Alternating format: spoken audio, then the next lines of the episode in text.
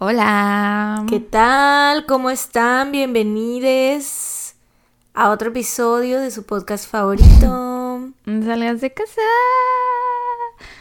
Tun, Tun, tun. No había visto al Chan. Estaba esperando que me dijeras algo. no los había visto. Estaba esperando. Estamos navideños en esta casa todos. La casa. Esas son las otras decoraciones navideñas que tenía que ver. Claro, Ok. pues es lo único que más ves, nada más mi arbolito. No, la pues bota por eso que pregunto. estaba. ¿Qué tal que hay algo más que no he visto? La bota del Grinch Ya ya, la había yo visto. Ese ya está. El arbolito lo vi el otro día. Y ya, el, ya está ahí el arbolito. Upgraded del año pasado. Ya siento yo que es, o sea, está mucho mejor, güey. Lo amo. Está muy bonito. It looks really cute. Y los maridos ya en modo navideños. es que ustedes no saben, creo. Pero cuando grabamos, No sé. yo siempre quedo viendo a la televisión y Mariana detrás de la tele tiene sus cartones tamaño real de Jungkook y de Bangchan. Entonces siempre que volteo a ver hacia, o sea, que miro hacia el frente están ahí. Pero ahorita, y no había yo visto, primero vi al, al Bangchan, güey, le vi la, la diademita con lo, lo que usamos el año pasado en nuestra posada, tun tun tun. Sí. y ya después vi al Jungkook. Muy bonitos. Sí, yo Harta sé, Navidad. Yo sé. Se Harta me ocurrió. Navidad. Güey, ya había yo puesto el arbolito, lo puse el lunes. Ya lo había puesto y, y ves que te dije que quiero comprar otras cosas porque guardé todo lo que estaba ahí en el mueble. Y para aparte que- traes tu playera del Grinch. Claro, también. pues te estoy diciendo que ya llegó la Navidad a este hogar y no me estás creyendo, güey. Este, el... ¿Cómo se llama? O sea, guardé todo lo que está en ese mueble donde puse el arbolito. Y pues, güey, se ve súper vacío. El año pasado, pues, tenía yo ahí los regalos. Obviamente, tal vez este año, pues, también ponga ahí regalos, lo que sea. Pero quiero poner adornos varios navideños. Y la vela también, que nos, tiene que llegar. Y pues ya. Que esa vela sí. no sé cuándo nos va a llegar. Según yo tendría que haber llegado hoy y no me avisaron si llegaba o no llegaba. Pues yo creo que en- entre hoy y mañana, tal vez, ¿no? Pero bueno, ¿cómo estás? Harta Navidad. Sí, Eh, mucha Navidad. Muy Huele a bien. Navidad, sabe a Navidad. de camino para acá, o sea, ves que te dije, voy a pasar a, a comprar mi algo de Tu comer torta. y a cargar gasolina, porque la vez pasada que llegué a mi casa, güey, odio cuando esto pasa, pero lo hago todo el tiempo, que es que ya voy a llegar a mi casa, veo que me queda poquita gasolina y digo, cargo la próxima vez cuando salga. Y entonces cuando voy a salir y digo, tengo que pasar a cargar gasolina, primero me da un coraje con la Sara del pasado, pero entonces ya fui a la gasolinera de por mi casa, todas las bombas estaban cerradas. Y entonces tuve que cargar hasta acá, hasta por tu casa, en una gasolinería, gasolinera, gasolinera, a la que nunca paso, pero güey, qué bueno que pasé, porque llego, le digo al señorcito así de 500 ¿Cuál era? pesos, la Ferch- De Fergas, Ferche, Ferche Gas, Ferche la que está aquí abajito de la rampa. Yo siempre cargo ahí, güey. O sea, neta, si no cargo gasolina y ya no cargué gasolina. Neta, no tengo, no- o sea, no voy a otro lugar. Pero cargas de regreso a tu casa porque te queda como en sentido contrario, ¿no? No, de, de ida. Pero está de este lado, o sea, te das no, la vuelta. pero en la Tampi, o sea, donde cuando voy subiendo a la Tampi, me, nada más me voy de este lado y me voy así. Y Ah. hay otra rampita, o sea, es que está la rampa grande y el del otro lado ves que hay una rampa más chica. Ya. que da directo a la gasolinera, entonces me voy así, nada más me voy así. Ustedes no, no están no entendiendo entienden nada, pero, para no nosotras importa. esto es información vital. Y entonces ya llego y le digo al señorcito así, de, ay, 500 pesos de la verde, ¿no? Porque es la más barata. Traía yo mis 10 pesitos para darle de propina y este y me dice, "¿Quiere que cheque si trae agua para los parabrisas?" Y ya ves que él siempre me quedo sin agua para los parabrisas, entonces le dije, "Sí, por favor." Y abre el cofre y me dice, "No, señorita, no trae anticongelante, está vacío, el motor está calientísimo, no trae aceite, no trae líquido para la dirección hidráulica, que Güey, no sé que qué." Nunca, tú nunca checas eso, güey. Y me dice, güey, pues es que mi coche se supone que te- se tienen que prender eh, alertas cuando algo así pasa y nunca se le prende nada. Entonces, no sé qué pedo. Entonces ya me dijo, Y nunca necesitas anticongelante, el anticongelante es eterno. No, sí le, sí le he puesto, o sea, obviamente sí le he puesto en Pero estos años, cuánto. pero sí le pongo Una muy, vez al año ahí. muy poco, o sea, a lo mejor tres veces al año máximo. No, no mames, Y entonces ya me dice, mire, bájese, que no sé qué para que vea. Y yo, sí, señora, aunque yo vea, o sea, no voy a entender. voy a saber. entonces yo le creo. Y entonces ya, güey, tuve que pagar un chingo porque le pusieron, o sea, y traigo mi botón anticongelante. Mi todavía me dice, Pero, trae güey, su ¿sabes propio.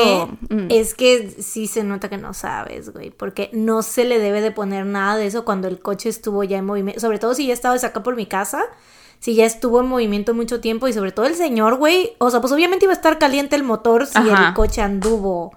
Ya tenía un rato andando, güey. Entonces, todas esas cosas se las deben de poner en frío cuando está el coche así antes de arrancar. Ah. Eso, eso yo me lo enseñó mi mamá. Ah, pues rip.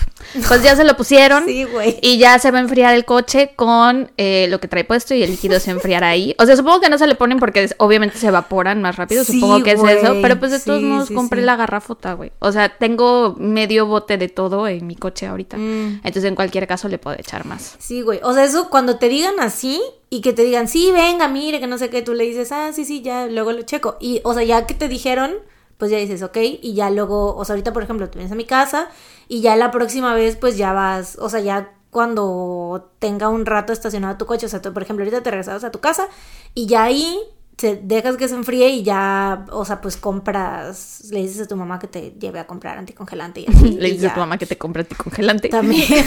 o sea, digo para que no muevas el coche, pues. O sea, que, que vayan a comprar anticongelante y ya se lo pones y ya.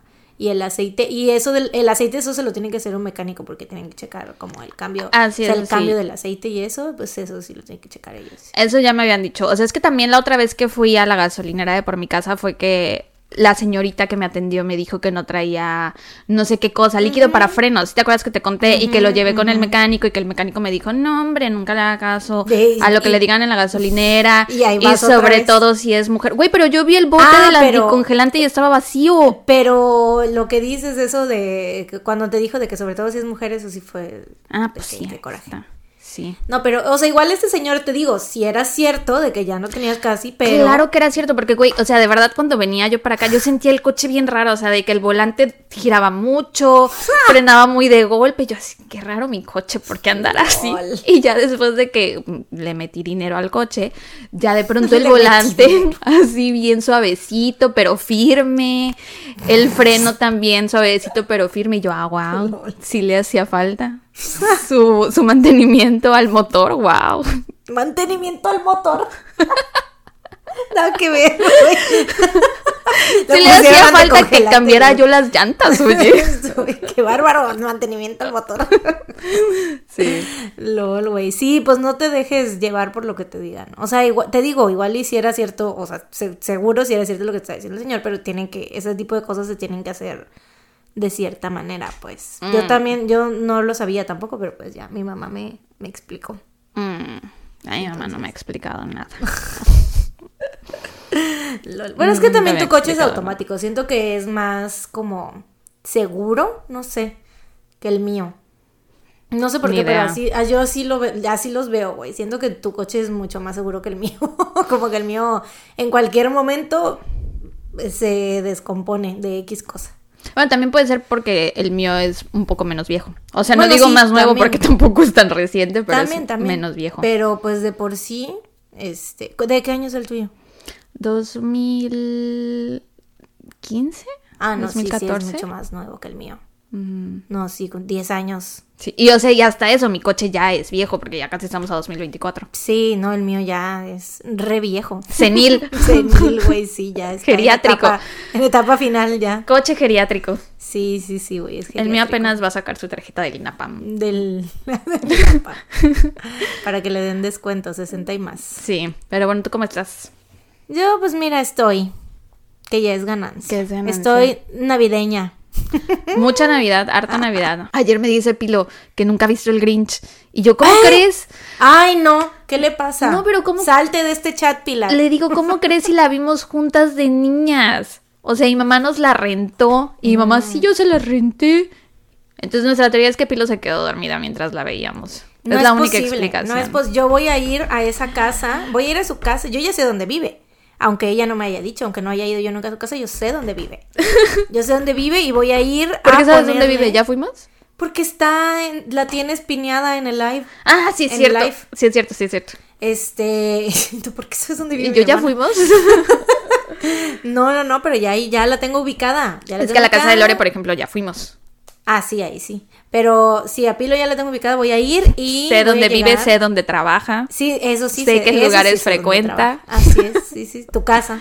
Exacto. No, pues Pero sí, espérate, que deja que te cuente. El fin de semana pasado salimos, la acompañé a hacer unas compras y en eso me venía contando que había escuchado el último episodio del podcast. Filo, te voy a ventanear, perdóname. Me dice, este, ay, y cuando me ¿Cuándo ¿cómo no? fue? Me dijo, ay, cuando Mariana te dijo lo de de mujer. Y yo, ajá. Y me dice, que no lo entendías. Y yo, ajá. Y me dice, sí, que lo dice Jerimois. Y yo pensé, Mariana, ¿tú crees que mi hermana y yo sabemos qué dice Jerimois? Y yo, Pilar, a mí me gusta Jerimois. ¡Lol! Y yo así, obviamente Sara y yo no ubicamos tú, a. ¡traca! si te viera cada episodio diciendo, ¿qué? Le dije, no, pero yo sí lo ubico, a mí sí me ¿Cómo gusta. no voy a saber? O sea, a mí me porque- cae muy bien Jerimois. Nada más porque no estabas actualizada con el de mujer, que era la nueva Exacto. frase. O sea, porque no, como no estoy demás, tan sí. seguido en TikTok, pues no me entero, pero las cosas que he visto de ella me cae bien. Bueno, últimamente me cae bien, antes Sí, a sí, lo mejor no tanto. Pero también me contó que se fue a arreglar el cabello y que las personas ahí que les... Porque fue antes de que ella fuera el- la reina del carnaval. Mm. Y que entonces la que le estaba arreglando el cabello tenía una amiga ahí que le estaba acompañando y que estaban hablando así de, ay, ¿quién ganará? Que no sé qué. Y que le preguntan a Pilo así de, ¿y tú quién crees que gane? Este, ¿Crees que gane Jerimois? ¿O crees que gane no sé quién? ¿O quién te cae mejor? Que no sé qué. Y Pilo así, ni idea de quién era Jerimois en ese momento. Y entonces en lugar de decir la verdad y decir, no, pues es que no sé quiénes son, dijo, no, es que yo no soy de aquí, vengo de Morelia. Y me dio mucha risa. Le dije, pero tengo que contarle esto a Mariana. Que es muy chistoso que creyeras que Al yo no iba a saber quién es Jerimois o qué dice Jerimois. ¿Cómo no? Y, todavía- y le digo, güey, o sea, pero viste la casa de los famosos. O sea, la casa de los famosos y Ah, creo que compiten en el mismo universo. Ah, sí, cierto. O sea, sí. Me dijo, bueno, sí, pero al principio no me gustaba. Lo viral mexicano. Ajá. Me dijo, sí, pero al principio no me gustaba la casa de los famosos tampoco, pero pues ya me terminó gustando. Pues también te va a terminar gustando Jerimois, ni modo. ¡Traca! Sí, somos muy fans. Y ya eso es lo que te quería contar porque me dio mucha risa cuando me lo dijo. Mucha risa. Risa de mujer. De mujer. Pero bueno. Oigan, pues ya, yo creo que ya es hora porque ya si no se va a hacer de tres horas la intro. El día de hoy, hoy es el día. Así es, el día de hoy vamos a dar los saludos atrasadérrimos que traemos de Patreon. Arrastrando desde finales de septiembre. Así es, vamos a dar todos los de los últimos días de septiembre, todo octubre y lo que va de noviembre hasta el día de hoy, viernes, 24 de noviembre, a las 2 con uno. 8. Ah, yo tengo dos con uno. Ya- ya Siempre sabemos, tenemos mala hora. Ya sabemos, tienes. Alexa, y ¿Qué yo hora tenemos, es? tienes. Ya se sabe que tú en la compu tienes una hora, en el coche tienes otra, en el celular otra. Sí. Entonces. Es un pues, sistema. Sí. Sí, sí, sí. me ha funcionado hasta ahora. Ah, sí, sí. Este. Y pues sí, ¿empezamos con los especiales o con los otros? Yo creo que empezamos con los especiales, Pues porque bueno. sí son bastantes. Entonces, Me imagino. Bueno, primer saludo especial va para Blanca Banda. Espera, déjame ver si puedo hacer la letra más grande. Ah, ya sé, me pongo mis lentes. Da. ¿Cómo podré ver ¿Cómo mejor? podré ver mejor? ¿Será que poniéndome estos lentes graduados que tengo aquí al lado? ¡Qué burra! Ok, sí. Saludos para Blanca Banda, que dice: Me gustaría agradecerle a mi compañerito del trabajo, Julio Niño, que lo acabo de convertir en tuntuncito mostrándole este podcast y ahora él me robó la identidad. Julio Niño. Julio Niño. Suena como a Julia Child. Julia El, Child. pero es Julio Child. Julio Child. Sí, sí suena. Bueno, ajá, que ahora él me robó la identidad, ya que él fue el que hizo la cuenta para ahora poder ambos ser parte de la familia Patreon. Gracias, compañerito. Ahora ya podremos escuchar todos los capítulos temáticos y exclusivos. Gracias a ti, jeje. Y saludos a Grupo Manchester y a mi jefa Edith de Coster, que me deja escucharlas mientras trabajo. Ay, qué padrísimo. Por Muy más chida la jefa. así. Por más que obviamente tenía que ser mujer. Obvio. Obvio. De mujer. De mujer. Como el otro día Mariana ya me enseñó un albur. Y ahora lo voy a aplicar. ¿sí? A la puta madre, güey, ¿para qué lo hice? O sea, y es que lo peor de todo es que, o sea, yo la alburé y no me entendió. O sea, fue como de, me- ¿qué, cómo, ¿cómo era? De que, ah, Me de tenías que una hoja enseñar de no sé qué cosa, La hoja ajá. de cálculo, ¿no? Entonces dije, ahorita llegando a la casa te la enseño. Y la hoja de cálculo también. Y se queda así de, ¿eh? Pero ¿cómo? O sea, sí me vas a enseñar la. Sí, eh, así no, no me entendió. Le tuve que explicar y contar y decírselo varias veces y ya después le dio risa que no le había entendido. Porque el albur en sí no le dio risa. Pero ya después, ahora ya me la aplica siempre ella. Así de, ay, Sí. sí, vamos a no sé qué. Y también no sé qué. O sea, ya ahora ya lo hace siempre. El Sí, ya- único albur que Ya aprendí. Ya sí. lo hace. Pero entonces ya lo puedes hacer conmigo de nuevo y ya lo voy a entender. Y me voy a enojar cuando lo hagas. Ay, no, no, no. bueno, Siguiente saludo especial es para Verónica Córdoba, que dice: Quiero enviarle un saludo especial a mi pololo Gonzalo por prestarme su tarjeta. Pololo. Su pololo. Por prestarme su tarjeta, entre paréntesis, aunque no funcionó. Jaja. y a mis hermanas Nice y Luisa, a las cuales obligo a escuchar el podcast. Jiji, las TKM. Muy bien. Gracias, saludos. Saludos también para Alex Herrera que dice, hola tuntuncitas, es de mi agrado informarles que mi ex me pagó la suscripción. Yo creo que volveremos. Si pueden ¿Qué? saludarlo, jajaja, se llama Omar. Entonces saludos. Saludos, Omar. Igual y para Y este Alex, momento ya hayan regresado. ¿eh? ¿Quién sabe? Yo Ahí, por favor, Alex, pásanos la chisma. Sí, por favor. Saludos también para Spunky que dice, pido un saludo para mi esposo que apenas haré que las... Ah, que apenas haré que las escuche. A mi Bendy Spunky que las escucha conmigo y para mí. Las TQM a las dos. Mm, saludos, Spunky. Otro saludo para Nick T y Mariana. Mariana dice, quiero pedir un saludo para mi hermana mayor, Ale, quien, by the way, parece un dinosaurio muy tierno. Y es la que me enseñó el podcast. porque parece un dinosaurio, tu hermana? ¿En qué sentido? Danos más contexto, por favor. Eh, un dinosaurio muy tierno y es la que me enseñó el podcast. Yo me hice Army gracias a ustedes y mi meta Ah, es hacerla amamos. a ella también para que ella entienda las referencias de los vetos en los episodios y no tener que estar explicándole. LOL. Otro saludo para Odette Jacinto que dice, queremos mandarnos saludos a nosotras mismas. Arroba, arroba odecitas y arroba Ana Balaclava. Que con la cuenta de Ana somos VIP desde hace más de dos años, pero creamos esta nueva cuenta porque queremos saludos por ser nuevas amixes personales. Siempre esperamos todos los contenidos con mucho amor y las te queremos mucho. Ay, amamos, muchas gracias. Sí, yo recuerdo a Ana Banaclava desde los inicios de Patreon. Ana Balaclava. Ba- Balaclava, Balaclava, perdón. bueno, no inicios de Patreon, pero sí desde hace mucho tiempo. Ah, pues sí, ella dice que nos escucha desde hace mucho. Mm. Desde hace más de dos años es Patreon VIP. Desde que dábamos los saludos siempre, todos los meses a todos, ¿te acuerdas? Ah, ya, claro, claro, sí. Ajá. Sí, es cierto. Que repetíamos, al- porque teníamos como 10 Patreons Sí, a y los todos podíamos los que fueran Patreon Ajá. los saludos. No, sí, ya no se puede, chica. No. Un episodio especial para los saludos nomás. Como 300 y cacho de personas. Saludos también para Cris Delgado. Dice, somos las hermanas Delgado, Terry, Chris y Eri. Estamos muy felices de ser finalmente Patreons. Quiero contarles que yo, Terry, empecé a escucharlas gracias a Sputnik. Eh, escuchaba sus episodios y me sentía acompañada por ustedes en los paseos que hacía para recuperar mi estúpida salud mental. No saben cuánto me ayudaron y cuánto lo siguen haciendo. Por alguna razón que desconozco, alivian mucho mi ansiedad. Incluso a veces las escucho para ayudarme a dormir. Ja, ja, ja, ja. En fin, yo le recomendé el podcast a mi hermana Chris y ella a mi otra hermana Eri. Y así fue como terminamos siendo las más fans. Las queremos mucho y sentimos, o mejor dicho, sabemos que somos sus amigas personales. Quiero mandar un saludo especial a mi cuñado Ray, el novio de Chris, ya que él se rifó patrocinando el Patreon y haciendo nuestros sueños realidad. Eso. muy huevo. bien, amamos. Por más novios Muchas así. gracias, oigan. Gracias, gracias de verdad. Otro saludo especial para la cumpleañera Dulce María C. Me sentí como maestro de ceremonias. Para Sí. la cumpleañera Dulce Un saludo María para la cumpleañera. Dulce María C. Dice, quería pedirle un saludito VIP en noviembre de mí para mí. Es mi regalo de cumpleaños junto a la sudadera y playera que pedí en la preventa. Es una cuenta alterna, pero pues quería recibir una felicitación de ustedes. Soy la que cada video les deja comentarios en YouTube. Este año me ha golpeado mucho, así que merezco este gustito. Jeje. Sí, sí mereces, sí mereces. Postdata, mi cumple es el 16 de noviembre y me encantaría tener mi saludo en el siguiente mes con voz de mi rey por Sara, si no es mucho pedir. Feliz cumpleaños. Te tocó Sara locutora en lugar de Sara mi rey. Eh, feliz cumpleaños. No, ya no me sale.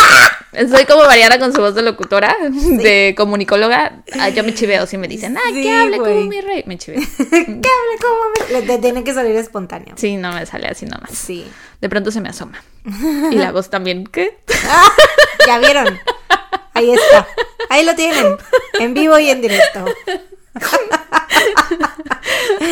No, o sea, es que ya de, creé un monstruo, de verdad. De verdad. Un saludo también para Andrea Ramírez, que quiere saludos especiales para ella. Un saludo para Litzel García que dice, esta es mi segunda vez suscrita en su Patreon y la neta estoy harto emocionada porque ahora puedo ver sus minis. Les agradezco mucho por crear este contenido, por darme momentos de risa y expandir mis temas de conversación con otros adultos. Ah, Ay, muy bien. ¿Cómo la ves del crimen de tal, el caso tal? Y sobre todo por, sin saberlo, estar en mis momentos más depresivos y ansiosos. Para finalizar, me quiero agradecer a mí misma por trabajar tan duro para darme estos pequeños lujitos que me merezco tanto y también mando saludos a mi esposo Paquito que me escucha Paquito. escucharlas una y otra vez. Ah, también a mi amiga Joss, que nos conocimos en la escuela de nuestras criaturas, pero el True Crime nos unió de corazón. Ja, ja, ja. Larga vida a las tuntuntuns. Gracias. Oye, Larga vida a las tuntuntuns. siento que, que el- ese, esa oración se me hizo muy wholesome, no sé por qué, como de mi esposo Paquito. Ah, sí. Me, me- Paquito. me da, me da como, me da vibras de que es un hombre muy green flag. Espero tener razón. Es que siento que es muy raro que a un hombre adulto se refieran a él como Paquito. Paquito, sí. Es más como tierno. cuando son niños, entonces qué lindo que le sigan diciendo Paquito. Eh, otro saludo para la linda.p que dice que su nombre es Allison y dice un saludo a mí porque por fin me pude unir y apoyarlas después de tantos años y tantas situaciones que no me lo permitieron. Un saludo a mis amigas personales, Sara y Mariana. Ustedes han sido mi lugar seguro cuando más oscuros han estado mis días.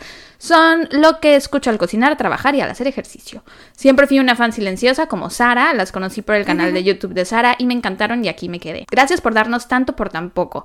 Valen tantísimo que ni se imaginan lo que logran ustedes. Escuchar sus risas y voces son una caricia al alma. Ay, qué bonitas ¡Qué.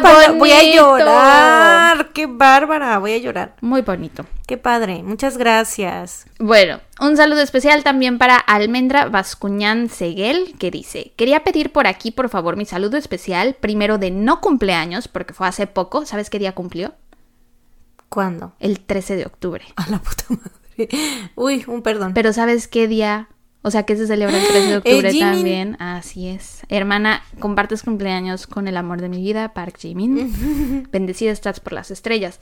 Dice, y lo único que pedí fue una suscripción a Patreon, aunque como no llegó y como en ese momento recordé que soy una mujer empoderada, me la pagué yo misma. Muy bien. Otro saludo a mi hijo gatuno Apolo, quien siempre me acompaña a escuchar el podcast y se acerca al celular porque debe creer que están atrapadas ahí dentro.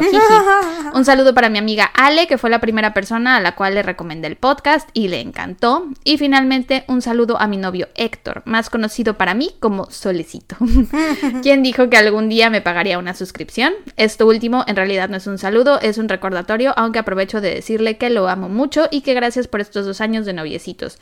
Aunque si quiere que continúe también como siempre, volvamos a las negociaciones del podcast. Lol. Primer aviso. Sí, oye, ponte las pilas, ¿eh? Échale ¿Qué está ganitas. pasando? ¿Qué está pasando ahí? Otro saludo especial para Edith García que dice, quiero mandar un saludo para mis perrijos Tofu y Keke, que siempre me acompañan escuchándolas mientras trabajo. Las escucho desde los primeros episodios, pero ahora decidí unirme a Patreon para escuchar los episodios extras y viajar juntas en el avión hacia Japón. Saludos a ambas, lo están haciendo genial. Besitos.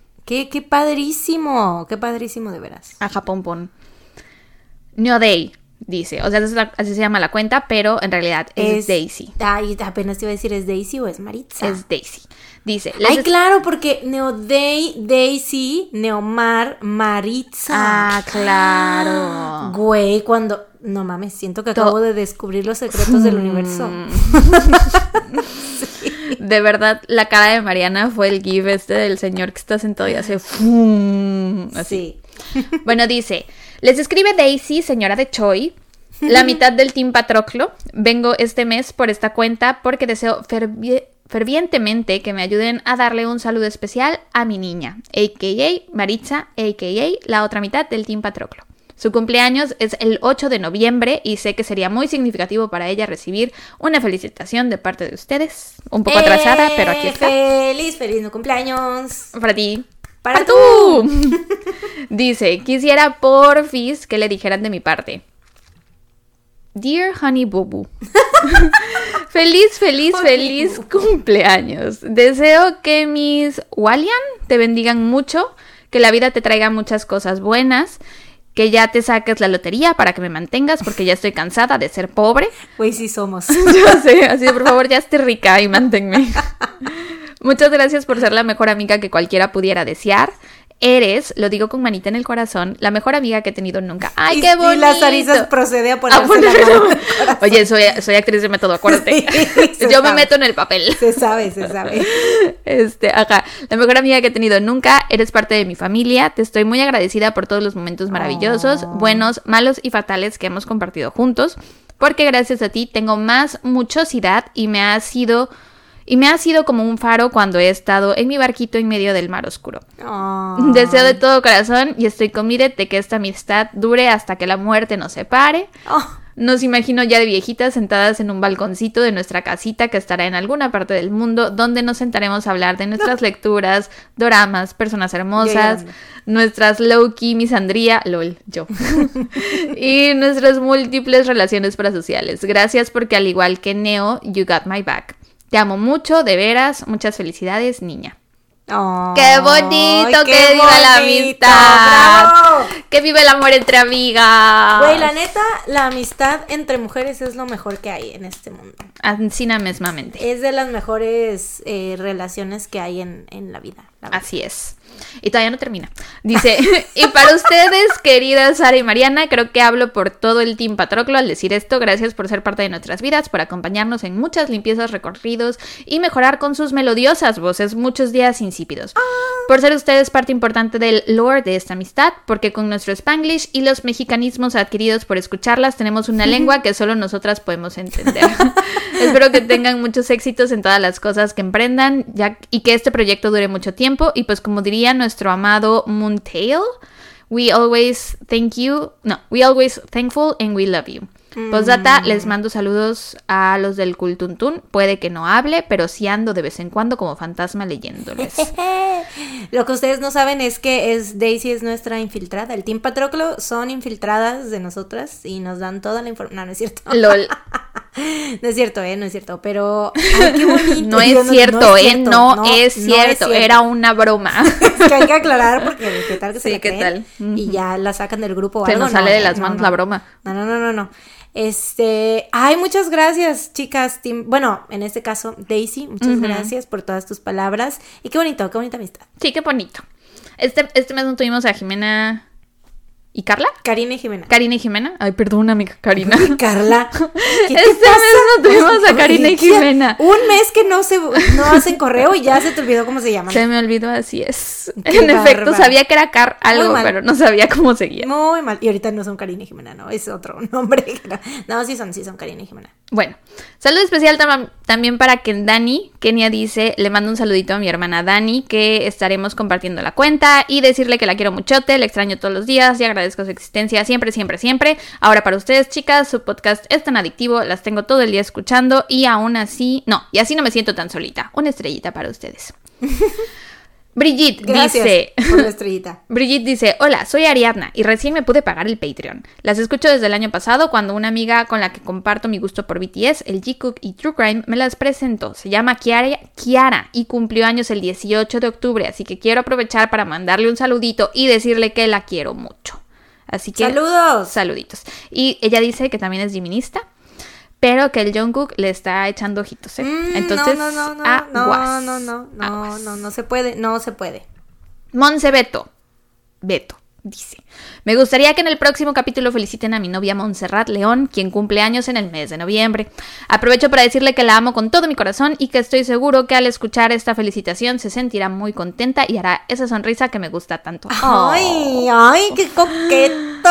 qué Siempre se la pasa es- romántico. Siempre se la pasa escuchando muchas cosas de true crime y cosas de terror y de vez en cuando yo las escucho con ella. Ella disfruta mucho de escucharlas y se ríe con ustedes, jaja. También les pido de favor que le digan que haga contenido de los libros que lee, pues me encanta verla haciendo videos leyendo partes que le llamaron la atención. Estoy segura que podría ser una muy buena creadora de contenido. Así que Anímese. hágase su contenido de libros que lee. Sí. Ok, Mari Carla. Dice, soy Mari, la de las alpaquitas en el escritorio. Súper bien la ubico porque sí, literal siempre sube su foto en el escritorio con las alpaquitas. Sí. Y mi hermana es Carla. Quiero felicitarla porque este mes, noviembre, tiene su graduación como especialista en ginecología. Es una tontoncita bastante reciente y comenzó a escucharlas porque le dije que escuchar crímenes reales es relajante. Y porque es Army también y no hay mucha gente en su rango de edad que lo sea. Mi hijo de 10 años se burla de ella porque es Army como sus primas. Además, un saludo para mí que cumplí años ayer 31 de octubre. Cumplió 29 años. Las queremos mucho. Saludos desde Panamá. Ayer 30, ayer hace muchos ayeres. Sí, hace muchos ayeres. hace muchos ayeres. Saludos, saludos. Y feliz cumpleaños. Y, feliz, graduación. Feliz no cumpleaños y feliz graduación, así es. Felicidades. Sofos dice, quiero enviarle un saludo a mi compañera de trabajo y amiga Catalina. Ambas son profesoras que me las presentó este año y estuve tres meses escuchando todos sus episodios. Como me quedé sin capítulos, me vi en la obligación de contratar Patreon. Gracias Catalina por meterme en esta droga. TKM, eres la mejor compañera. Esta droga. Después, Tuntuncitas, Itzel, Aura y Pau.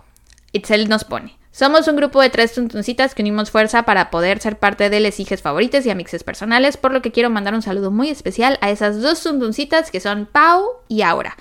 Para el Cultuntun y un saludo para ustedes, que anteriormente les mandé un mensaje por IG quejándome de sus intros largas y que hablaban mucho sobre BTS y ahora amo las intros largas de media hora y estoy obsessed con Jungkook. ¡Ay, lol, güey! Lol, lol, lol. How the turntables. ¿Mm? Mm, how the turntables. Donde me ves, te verás. ¿O cómo es? Algo así. Donde me ves, te vi. Como me ves, te vi. Y como. Como me ves, te vi. Como. Estoy segura que así no es. Según yo, sí es como, me ves, te, verás. No, no, no. Como te ves, me vi. Y como me ves, te verás. Ándale, así es. Así, así, sí, así es. Bueno, después ahora dice. Un saludo al señor amarillo que le gusta escucharlas porque su corazoncito veracruzano se siente representado por sus frases y referencias. Al señor amarillo. Ah, el señor amarillo. Saludos, señor amarillo. Saludos al señor amarillo. También al Kuntuntun. Gracias por ser el mejor culto del mundo y siempre tener palabras de apoyo, memes y risas. Y a las patronas, todo y yo. Gracias por esta comunidad, por el podcast que nos alegra a tantos y hacen con tanto esfuerzo. Las quiero. Pau dice. Quiero mandar un saludo a mi papá, que se enoja cuando escucha el podcast, el, al Cultuntún por ser un espacio seguro, a mis nuevas amigas personales, Itzel y Aura, por unir fuerzas para ser de las favoritas de las patronas, y a las patronas, mil gracias por acompañarme cuando me rompieron el corazón, cuando me quedé sin ah. trabajo, y ahora por hacerme más agradable el trayecto a mi trabajo, que no es tan agradable. Les amo de mujer y pues quiénes. Aparte que me les amo Les amo de mujer. Ay, nosotros también te amamos de mujer. De mujer. Eh, Luisa Valencia, que quiere un saludo especial para ella. Scar y Vanessa, que Scar dice, un saludo para mi mejor amiga Vanessa, que nos unimos para esta cuenta, yo la sigo desde la colaboración con Fa. Me faltan 15 episodios para ponerme al corriente, pero Vanessa ya quería unirse al Patreon, qué desesperada, jajajaja. Y Vanessa dice, yo soy Vanessa y un saludo a la Scarlett que no se ha podido poner al corriente con los episodios. Después Estuardo Mancilla dice, Traca. Traca. Traca, hello. Espero que no se molesten con mi presencia de alto impacto y que con mi luz que irradió más que el sol no las deje ciegas. Quiero pedir un saludo para mí y mis amigos más personales del Cultuntún que tienen que lidiar con mis audios de una hora que las quiero chicas y lo saben de mujer. Y si andaré bien bien, prepotente con un toque de soberbia. no me funen, todo el texto sacado de TikTok. Hay dos cosas que no tengo, dignidad y novio, but ahora soy amigo más personal de la Suntuntuna, así que ganando como siempre. Jaja, adiós, chicas, que tengan feliz Navidad y Año Nuevo. Güey, como amo a Estuardo, no sabes, de verdad. O sea, siento que, que si Estuardo viviera en Veracruz, neta, seríamos mejores amigos, güey. O sea, de que saldríamos de antro todos los días. O sea, bueno, no de antro, porque yo casi no salgo de Bueno, pero, las veces que salieras a lo Ajá. Sí, sí, sí, seguro. Iríamos a Bugambilia y así. Yo también creo que irían a Bugambilia. ¿Verdad?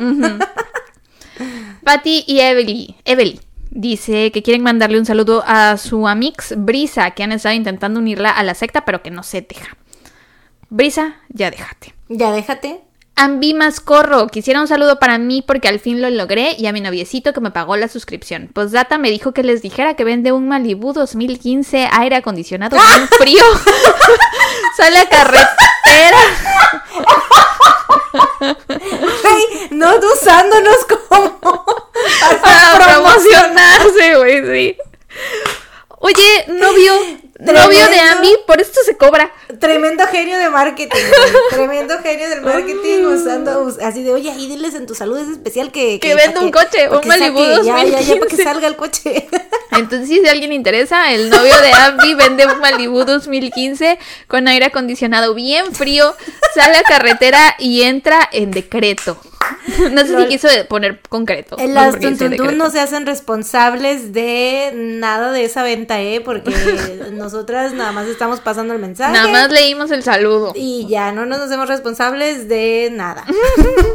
Nadia Nicole dice queremos pedirle un saludo especial para Nadia y Nicole. Somos primas y las escuchamos desde 2020. Nos gusta mucho escucharlas, aunque apenas nos unimos a Patreon, ya que fue un regalo para Nicole que cumplió 19 años. ¡Oh, 19 Vente, añitos! petita. ¡Está chiquita! Y por último, el último saludo es para Tatiana Sotomayor, que quiere un saludo para ella y también para su amoxi Fer, que le patrocinó la suscripción. Da su máquina, güey. Harto saludo especial. Saludos, Tatiana. y Eso nos saludos. pasa, es que la neta, eso nos pasa. Eso nos pasa por dejar. Nos lo ganamos a pulso, Sí, la nos lo verdad. ganamos a ¿Y pulso. ¿Quién lo tiene que pagar? Les tuntuncites que ya van 40 minutos de episodio y no empieza el episodio. Y todavía Digo, pues, faltan los demás saludos. Pero oye. esto sí ya rapidiño. Rapidiño nos vamos a rapearlos. ¿Qué es eso? Te estoy dando el ritmo. Ay, es que no sé de beatboxear. Mm, Está bueno. Eh, los saludos de este mes, no especiales, pero también muy especiales, claro que sí, son para nuestros Patreons Itzel Peñuelas, Dayanara Valdés, Edgar Hernández, Rosita, Mm. Rosita, Rosita, Mafer Muñiz, Rick Ruiz, Amelia Aguilar, Edgar Piña. Ah, Rick Ruiz creo, creo que es Jarocho. ¿Ah, sí? Nos mandó un mensaje, pero no pidió saludo especial, pero creo que nos mandó un mensaje en Patreon diciendo eh, saludos, fellow jaroches. Ah. Entonces creo que es jarocho. Saludos, donde quiera que estés por aquí en el puerto, si es que eres jarocho. Eh, Amelia Aguilar, Edgar Piña, Pamela Peña, Celeste Campos, Mariana Olais, El viaje de Angie, Ay, qué bonito. Pamela Juárez, Bren X2LNGR, Pero sí me suena un chorro su user. Bren X2LNGR, eh, Iván Moreno Luna, Tony MRKZ, que supongo que es Márquez, eh, Claudia Castro, Thanatos, Dana, Thanatos. Thanatos, Than- Than- Te- Theranos. Theranos. Theranos. Thanos. Thanatos, Dana, Carla Sanguino, Brenda Michelle, MPH, MPH. metros por hora. di. Lol, metros por hora, metros por hora. Metros por hora, metros por hora. Diana, Sher TJ o Sher TJ. eh, Ivania Torres, Cintia Chuquirrima y Camo Design. ¡Eh! ¡Bravo! Y así concluimos eh, los saludos del mes de los meses de octubre y de noviembre. Dios Esperamos mío. que no se vuelva a repetir. Pero ya saben, miren, Va a volver a pasar. Sí, va a volver a pasar. Muy seguramente va a volver a pasar. Sabemos que va a volver a pasar. Ustedes lo saben, nosotros Sí. lo sabemos. Así es. Todos lo saben. Pero bueno, oigan, eh, empezamos. Sí, el empecemos. episodio, ahora sí. Bueno, esta semana me toca empezar a mí. Y yo les voy a hablar sobre Y- Lucy Letby. Mm. Este es un caso muy reciente. El juicio terminó apenas, o sea, hace pocos meses en este año. Y pues nada más como advertencia, a little heads up, esta mujer es asesina serial de bebés. Entonces, ajá, y es la asesina serial de niños más prolífica en la historia británica moderna. Entonces creo que puede ser un tema sensible. O sea, yo por ejemplo, ahorita que mi mejor amiga está embarazada y leyendo lo que hizo esta mujer, que eran bebés recién nacidos, es así como de, a la verga, qué feo, ¿no? Entonces nada más considérense advertidas, tomen sus precauciones, a lo mejor no quieran escuchar este caso. Y también para que sepan, porque, o sea, el caso que traje la semana pasada, todos estaban jijiji, jajaja, pues en este no creo que vayan a estar tan jijiji, jajaja, lo siento mucho. Básicamente se recomienda discreción. Ok, entonces, Lucy Letby nació el 4 de enero de 1990 en Hereford, Herefordshire. Está súper joven, tiene Sí. 33. Jovencísima, una chamaca, Sí. una adolescente, Sí, sí, sí. en la flor La de su flor vida. de su juventud, Tanto por aportar al mundo, ya sé. Eh, fue la única hija de John y Susan Letby, que era gerente de finanzas y asistente de cuentas respectivamente. Y dicen que su nacimiento fue un parto muy difícil. Y que por eso ella siempre tuvo como este agradecimiento especial a las enfermeras que ayudaron a salvarle la vida, o al menos eso es lo que cuenta una amiga suya de la secundaria. Y cuando Lucy terminó la secundaria, se metió a estudiar a la Hereford Sixth Form College y después entró a la Universidad de Chester, donde estudió enfermería por los siguientes tres años. O sea, todo esto por el amor que le tenía, o bueno, el agradecimiento que le tenía a las enfermeras por su nacimiento, ¿no? Y mientras estudiaba, también hacía sus prácticas en el Liverpool Women's Hospital y el Countess of Chester Hospital. Lucy fue el primer miembro de toda su familia en asistir a la universidad y aparte, pues era hija única. Entonces, digo, sé que no es el caso para todos los hijos únicos, pero en el caso de ella, pues sí era la luz de los ojos de sus papás. Obviamente, toda la atención, todo el amor era hacia ella y más porque, pues sí había logrado entrar a la universidad. Eh, y viendo que se esforzaba mucho, sus papás era como de, wow, Lucy, la mejor niña, mujer, adulta del mundo, ¿no? Eh, y más por la razón que la motivaba, que era su historia de nacimiento, o sea, el querer convertirse en enfermera para poder ayudar, cuidar y salvar bebés, justo como habían hecho con ella.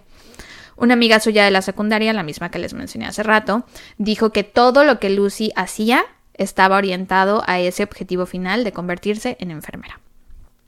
En septiembre del 2011, Lucy se graduó de la universidad como enfermera infantil y el 2 de enero del 2012 comenzó a trabajar en la unidad neonatal del Hospital Countess of Chester, donde era responsable de cuidar a una amplia gama de bebés que requerían diversos niveles de apoyo. Y al tratar con tanto bebé, pues también tenía que tratar con mucho padre de familia, ¿no? Le tocaba tranquilizarlos, apoyarlos, explicarles cosas, consolarlos. Les decía, confíen en mí, soy enfermera, sé lo que hago, todo va a estar bien, no se preocupen y así. vieja. Ya sé, güey. Y en muchas ocasiones terminaba formando un vínculo también con los papás. Porque para quienes hayan tenido seres criados en el hospital, se habrán dando, o, si ustedes han estado mucho tiempo en el hospital, sabrán que cuando pasas mucho tiempo ahí terminas formando como una cierta, de una cierta relación con el personal médico, con las enfermeras, la gente de cafetería y así, porque literal los ves a cada rato, ¿no? Sí, todos los días. Entonces sí creas una relación con ellos y ella decía que esta era una parte de su trabajo que disfrutaba mucho, el apoyar a las familias y ver progresar a los bebés. Dicen que tenía un tono de voz muy suave y que siempre hablaba como muy bajito. Ya sabes, de esas personas que tienes que ponerle mucha atención para entender lo que dicen, porque si no, no escuchas, que hablan así como bien quedito. Ella. Que al principio cuando la conocías podía parecer muy tímida y sensata, pero que apenas agarraba confianza, era súper bromista, muy chistosa, que siempre hacía reír a todo el mundo, le gustaba salir de fiesta con sus amigas, maquillarse, echarse un trago, divertirse y así parecía ser muy buena en su trabajo. De hecho, fue casi de inmediato que le escogieron a ella para entrenar y capacitar a las nuevas enfermeras que iban llegando a la unidad neonatal del hospital. O sea, ella entró en enero del 2012 y para 2013 ya ella estaba capacitando a las nuevas enfermeras.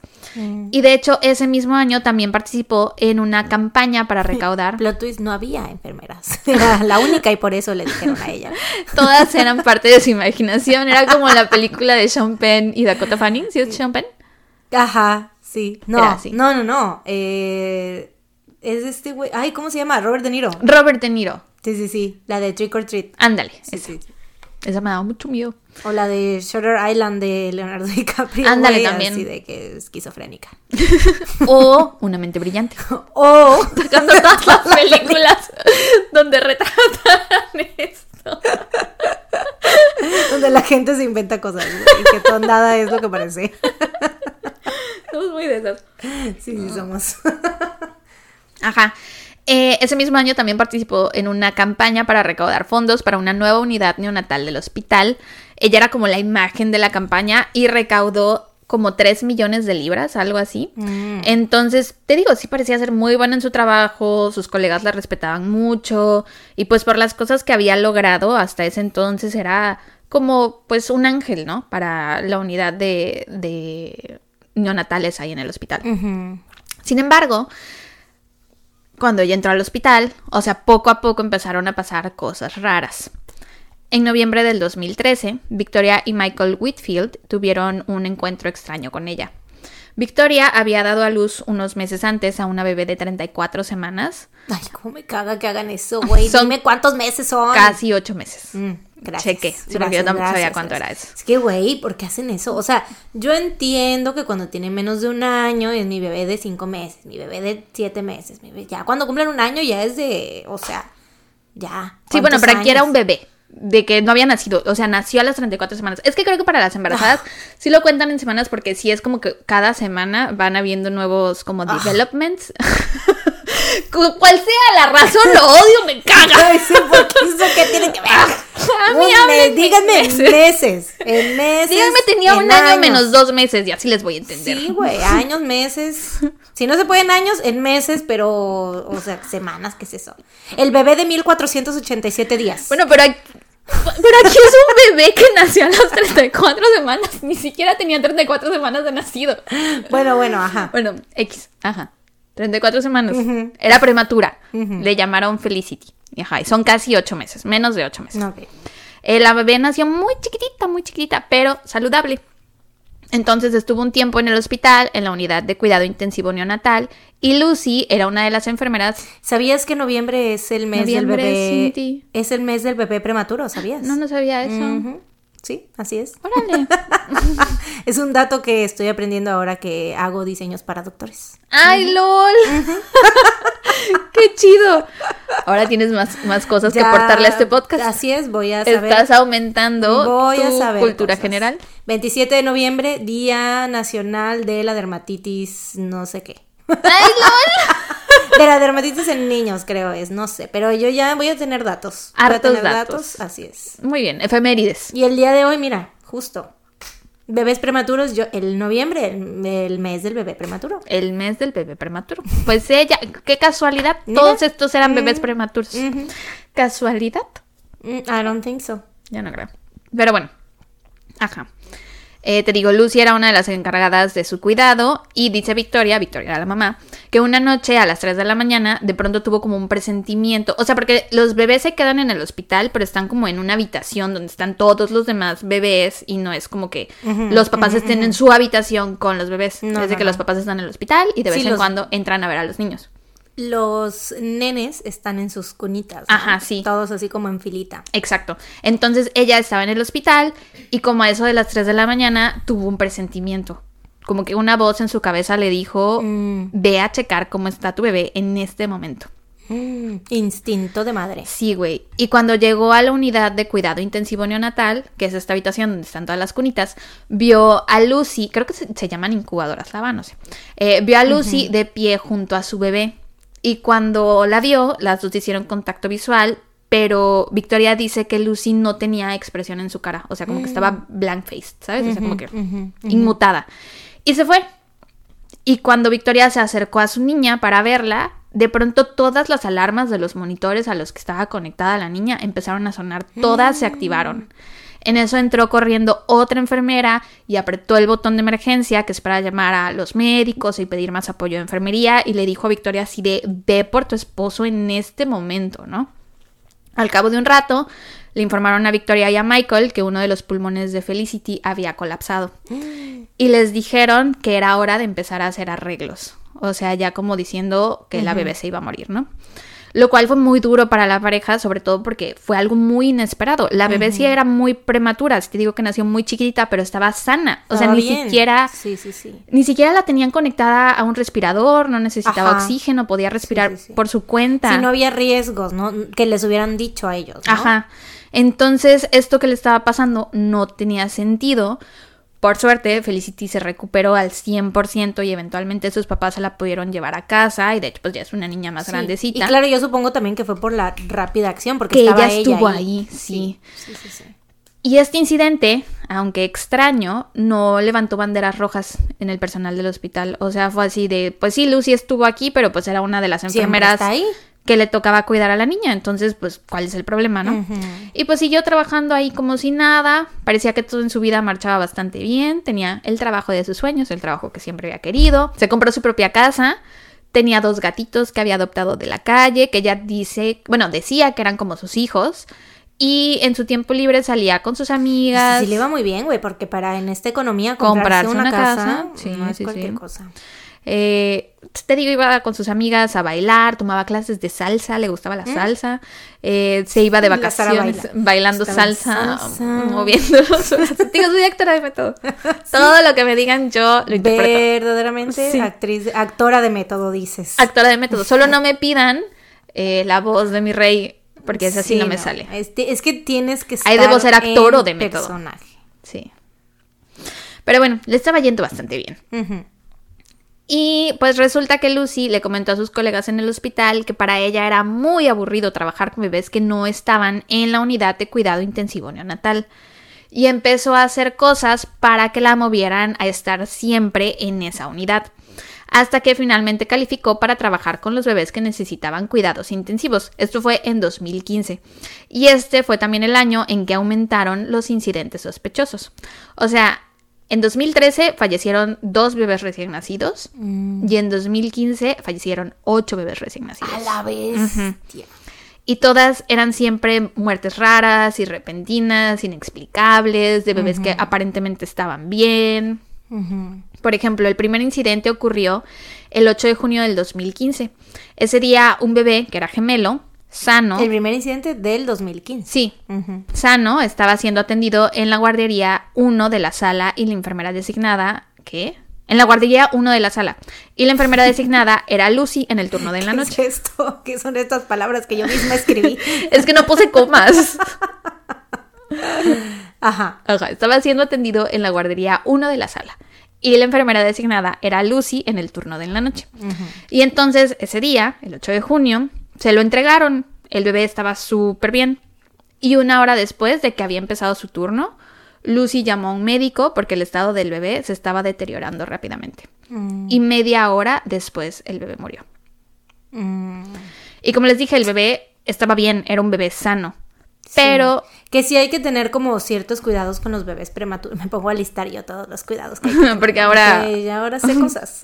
Eh, no, pero sí hay que tener ciertos cuidados, pero no es, este, pues no están como así de que, a menos que te digan que está como en, en alto riesgo, porque sí hay bebés que están como, como decías, ¿no? Como conectados así a, cosas que sí necesitan de la respiración y todo eso, entonces hay unos que sí tienen que estar como de que 24/7 así, pero los otros bebés prematuros pues es simplemente son cuidados ya como Sí, no o sea, tan extremos. por algo están en el hospital. Sí, claro. Por algo están en el hospital.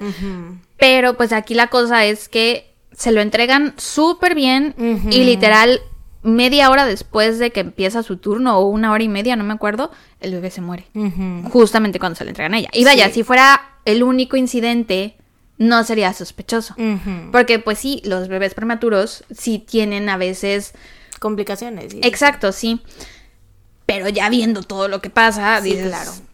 pues qué casualidad que ella siempre estaba cuando los bebés prematuros tenían complicaciones, ¿no? Eh, y no eran cosas que se pudieran explicar, como dices, o sea, eran cosas repentinas, así de la nada. Ajá, sí. Y para el resto del personal de pediatría, su muerte fue completamente inesperada, porque te digo, ellos sabían que el bebé estaba bien. Y una de las otras enfermeras comentó que cuando el bebé empezó a ponerse malito, vio a Lucy de pie junto a la incubadora y que no estaba haciendo nada para ayudarlo. O sea, no intervino, no, digo, no sé qué cosas se le hacen a los bebés para ayudarlos, pero lo que ella tuviera que hacer no lo hizo. Y entonces esta otra enfermera le dijo así, a ver, quítate, lo hago yo, ¿no? Y ya ella intervino, pero pues de todos modos el bebé no se salvó. Los médicos dijeron que el bebé desarrolló unas manchas azules y blancas en su piel después del colapso y dijeron que eran muy inusuales y que nunca antes habían visto algo así. Pero más adelante se vio este síntoma en, En otros los bebés, del hospital. Bueno, no todos, pero ajá, más de los que se le murieron a ella, ¿no? Sí. Supongo. Y ves que te digo que este bebé era gemelo. Bueno, pues aproximadamente 28 horas después de su muerte, su hermana gemela también colapsó y tuvo que ser reanimada. Ya se cuenta que sus papás no se le habían despegado en todo el día. O sea, primero se les muere el primer bebé y entonces después de eso están con su bebé, la, la gemelita, pegados todo, todo el día, no se le despegaban. Hasta que alguien, la verdad no sé quién, no sé si haya sido Lucy, pero alguien del hospital les dijo, ¿por qué no se van a descansar? O sea, la niña está bien, necesitan descansar, acaban de pasar por algo muy difícil, que no sé qué. Seguramente fue Lucy. Yo también creo que fue Lucy, pero no lo mencionan en ningún lado. Entonces siento que esa sería una información que valdría la pena mencionar si Sí. sí fue ella, ¿no? Sí. Pero pues no lo mencionan. O sea, a lo mejor ellos no, o sea, no captaron que había sido ella, ¿no? O sea, igual y fue como, no sé, Ajá. se les fue. La que alguien nos mandó a descontar. Ajá, ajá. Bueno, y en ese lapso de tiempo en el que no estuvieron ahí, Lucy le dio de comer a la niña. Y 25 minutos después, Arsénico. Güey, es que qué pedo con esa vieja loca. 25 minutos después de que, de que le dio de comer fue que la bebé colapsó. Mm. E igual le salieron manchas azules y blancas en la piel. Por suerte esta bebé sí sobrevivió y más adelante se descubrió que la causa de estas manchas en la piel era que alguien les había inyectado oxígeno a estos bebecitos. Ay, güey. La identidad de las víctimas de todos estos bebés se ha mantenido en secreto, pero más o menos para que se den una idea de la magnitud de lo que estaba pasando en el hospital, los gemelos de los que les acabo de hablar fueron las primeras víctimas y ellos son referidos como niño A y niño B. Bueno, la lista llega hasta niño Q. A la vez, tía. O sea, son 17 en total. Y eran una tras otra, tras otra. Y yo a veces. Si son 17, googleé qué no. letra del abecedario. ¿Qué número de letra es la Q en, en el No abecedario? es más, no son más. No, es la está bien, 17. ok. Eh, y te digo, eran incidentes así seguiditos, uno tras otro, tras otro. Pero al principio, las primeras habían sido calificadas como errores de medicación.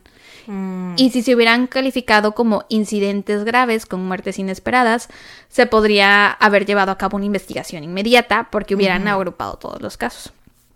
Y un detalle que llamaba la atención al personal médico del hospital era que estos bebés no respondían a los intentos de reanimación como se esperaba. Mm. Y es que por lo general cuando se recuperaba el latido de un bebé, su respiración mejoraba, pero esto no sucedió con estos bebés. No, porque tenían, mm, o sea, pues, el oxígeno, ¿no? Que no sé.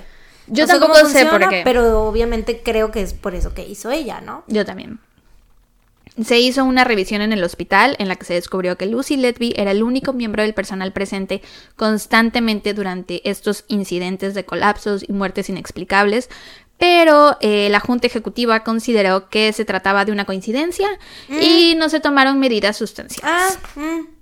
Lo único o que sea- hicieron fue cambiarla de turno a principios de y 2016. se empiezan a morir los bebés de ese turno. Sí, güey. Literal, eso fue lo que pasó. La pasaron al, al horario diurno y ahora se empezaron a morir los bebés en la mañana. Los dos últimos casos ocurrieron con pocas horas de diferencia entre sí, el 23 y 24 de junio del 2016. Los dos niños involucrados bestia, eran trillizos y son referidos como niño O y niño P. Niño O era un bebé perfectamente sano, ya a punto de ser dado de alta, pero como que de pronto se empezó a sentir mal y una de las enfermeras sugirió que lo trasladaran a otra parte del hospital, donde se trataba a los niños más enfermos. Pero Lucy no estuvo de acuerdo. Le dijo, no, aquí que se quede, nosotras podemos, que no sé qué. Y una hora después, el bebé colapsó. Se recuperó, pero sufrió dos colapsos más y murió tres horas después de que se había empezado a sentir mal. Trece minutos después de su muerte, Lucy estaba alimentando a su hermano trillizo, el niño P, que también estaba casi listo para irse a su casa, pero colapsó después de que su diafragma se rompiera de alguna manera. ¿Cómo? Ah, ¿Quién sabe? la bestia, güey. Güey, es que lo peor es que creo yo, o sea, ahorita lo- con lo que me estás contando, no tenía so- un solo método No, para matarlos. al final te voy a decir cuáles eran sus métodos. Porque eso de que el de ahí uh, a lo mejor lo apretó o algo, eso es a lo que me suena. Sí, y obviamente este bebito se murió. Se les hicieron radiografía y en ambos encontraron una cantidad inexplicable de gas dentro de sus cuerpos. Mm. Por suerte, a los papás se le permitió llevarse a su tercer trillizo a otro hospital, porque, o sea, no podían sacarlo así como así, tenían que pedir permiso, ¿no? Pero tanto el personal médico como el personal administrativo les dijeron que sí que se los llevaran porque ellos también ya sentían que el bebé corría riesgo si se quedaba ahí internado con ellos. Con Lucy. Sí, güey. Güey, qué pedo. Y el 24 de junio del 2016, el neonatólogo principal llamó al ejecutivo de turno exigiendo que retiraran a Lucy Ketby de la unidad. Pero la ejecutiva de turno insistió en que Lucy no había hecho nada malo Mm. y que ella estaba dispuesta a asumir la responsabilidad si algo le sucedía chava. a más bebés bajo el cuidado de A la cárcel. Güey, o sea, pero esta señora Porque metiendo- estamos, me estás diciendo que bebé O y P y falta el Q. Pero ya se lo llevaron a, los- a otro hospital. No, pero y no que había hasta la Q. Ah, el Q. No sé cuál es el Q, güey. O sea, yo en, en mi otro investigación... Yo en mi investigación, nada más el último caso que encontré es el P, pero los mencionan como hasta la Q. Mm, Entonces no sé si del Q no hay información, no sé. Yo creo. Bueno, pero ajá, no sé qué pedo con esta señora, güey, porque me tiento las manos al fuego por esta morra. Sí, así güey. nomás. O sea, diciendo así de. Si algo pasa, yo me responsabilizo. ¿Qué pedo, güey? Y aparte son vidas de bebés. No es cualquier cosa. No sé si de, ay, si se imprimen mal las copias, yo me responsabilizo. no, güey, es si se muere un bebé. Como quiera, fue trasladada a un puesto administrativo dentro del hospital y los colapsos sospechosos en bebés cesaron.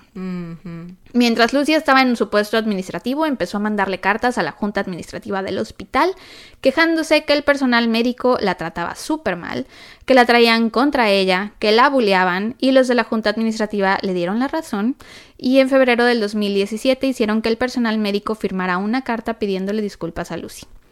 Después se reunieron todos con un mediador presente, se tuvieron que disculpar en persona y luego de esto Lucy regresó a su trabajo como enfermera infantil neonatal Ay, basta. y nuevamente empezaron los colapsos. Pero ya, según yo, no hubo ninguna otra muerte. O sea, solo colapsos. Mm. De que bebés de pronto se ponían muy mal, pero sí los podían salvar. Mm. Que güey, o sea, para el personal médico debía ser muy, muy difícil porque obviamente... Ellos sabían. Sí, ellos sabían, y aparte son personas que quieren salvar vidas, o sea, por algo se metieron a, a la carrera que estudiaron, por algo estaban ahí los enfermeros y los médicos y así. Y entonces el saber que alguien, y que ellos sabían o sospechaban fuertemente quién era, estaba haciendo hasta lo imposible por acabar con las vidas de estos bebitos, y saber que no podían hacer nada, debía ser muy difícil. Aparte, güey, si ha de ser feo ser médico y ver cómo se te mueren los pacientes, me imagino que ha de ser horrible ver cómo se muere un bebé. Sí, claro. Pero bueno. Y para prevenir que esto volviera a pasar, en lugar de correrla a ella del hospital, Cerraron el hospital. prefirieron dejar de admitir nacimientos prematuros antes de las 32 semanas. Ay, Decidieron... güey, ¿qué pedo? ¿De qué privilegios gozaba esa morra, no güey? entiendo, güey, no entiendo. Yo siento que no era por cuestiones de qué privilegios gozara ella, sino que el hospital no se quería meter en pedos. O sea, no querían hablarle a la policía, no querían eh, meter a terceros, porque si Sí, habían porque es estado... como de cómo es posible que esté pasando esto en su hospital. Sí, sí habían estado haciendo investigaciones internas, pero pues te digo, era como investigaciones internas de que, ay, es casualidad o se les administró mal un medicamento o algo así, pero nada de, de sospechamos que es una de nuestras empleadas las que, la que está haciendo todo esto, ¿no? Entonces, ajá, decidieron dejar de admitir a, a bebés prematuros y decidieron mejor mandarlos a otros hospitales del noroeste de Inglaterra. Prefirieron hacer eso antes que correr a esta morra. Ese año, el personal médico le pidió a la junta directiva que ya involucraran a la policía, y fue así que en abril la policía de Cheshire comenzó a investigar la muerte de los 17 bebés ocurridas entre 2015 y 2016. La investigación de la policía se llamó Operación Colibrí. Y el investigador principal, Paul Hughes, dijo más tarde que sabían que ¿Paul estas. Hughes? Paul Hughes. ¿Quién es Paul Hughes? No es el de. Ah, no, no es. O sí. No el sé. del. gol- El del. El caso del Golden State. ¿o No. es? ¿Eso cómo se llama? Paul Halls. Paul. Ay, es que ya lo extraño. Sí, no, no, ha- no no ha vuelto a salir. It's not him. Pero bueno.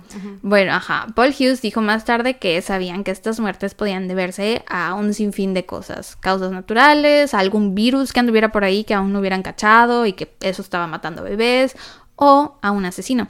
Pero vaya, ellos no iban... O sea, iban con la mente abierta que podía hacer cualquier cosa. No iban a fuerza buscando a una persona responsable de estas muertes. Solo querían ver por qué pasaba. Y entonces comienza la investigación y en todos los casos había un común denominador.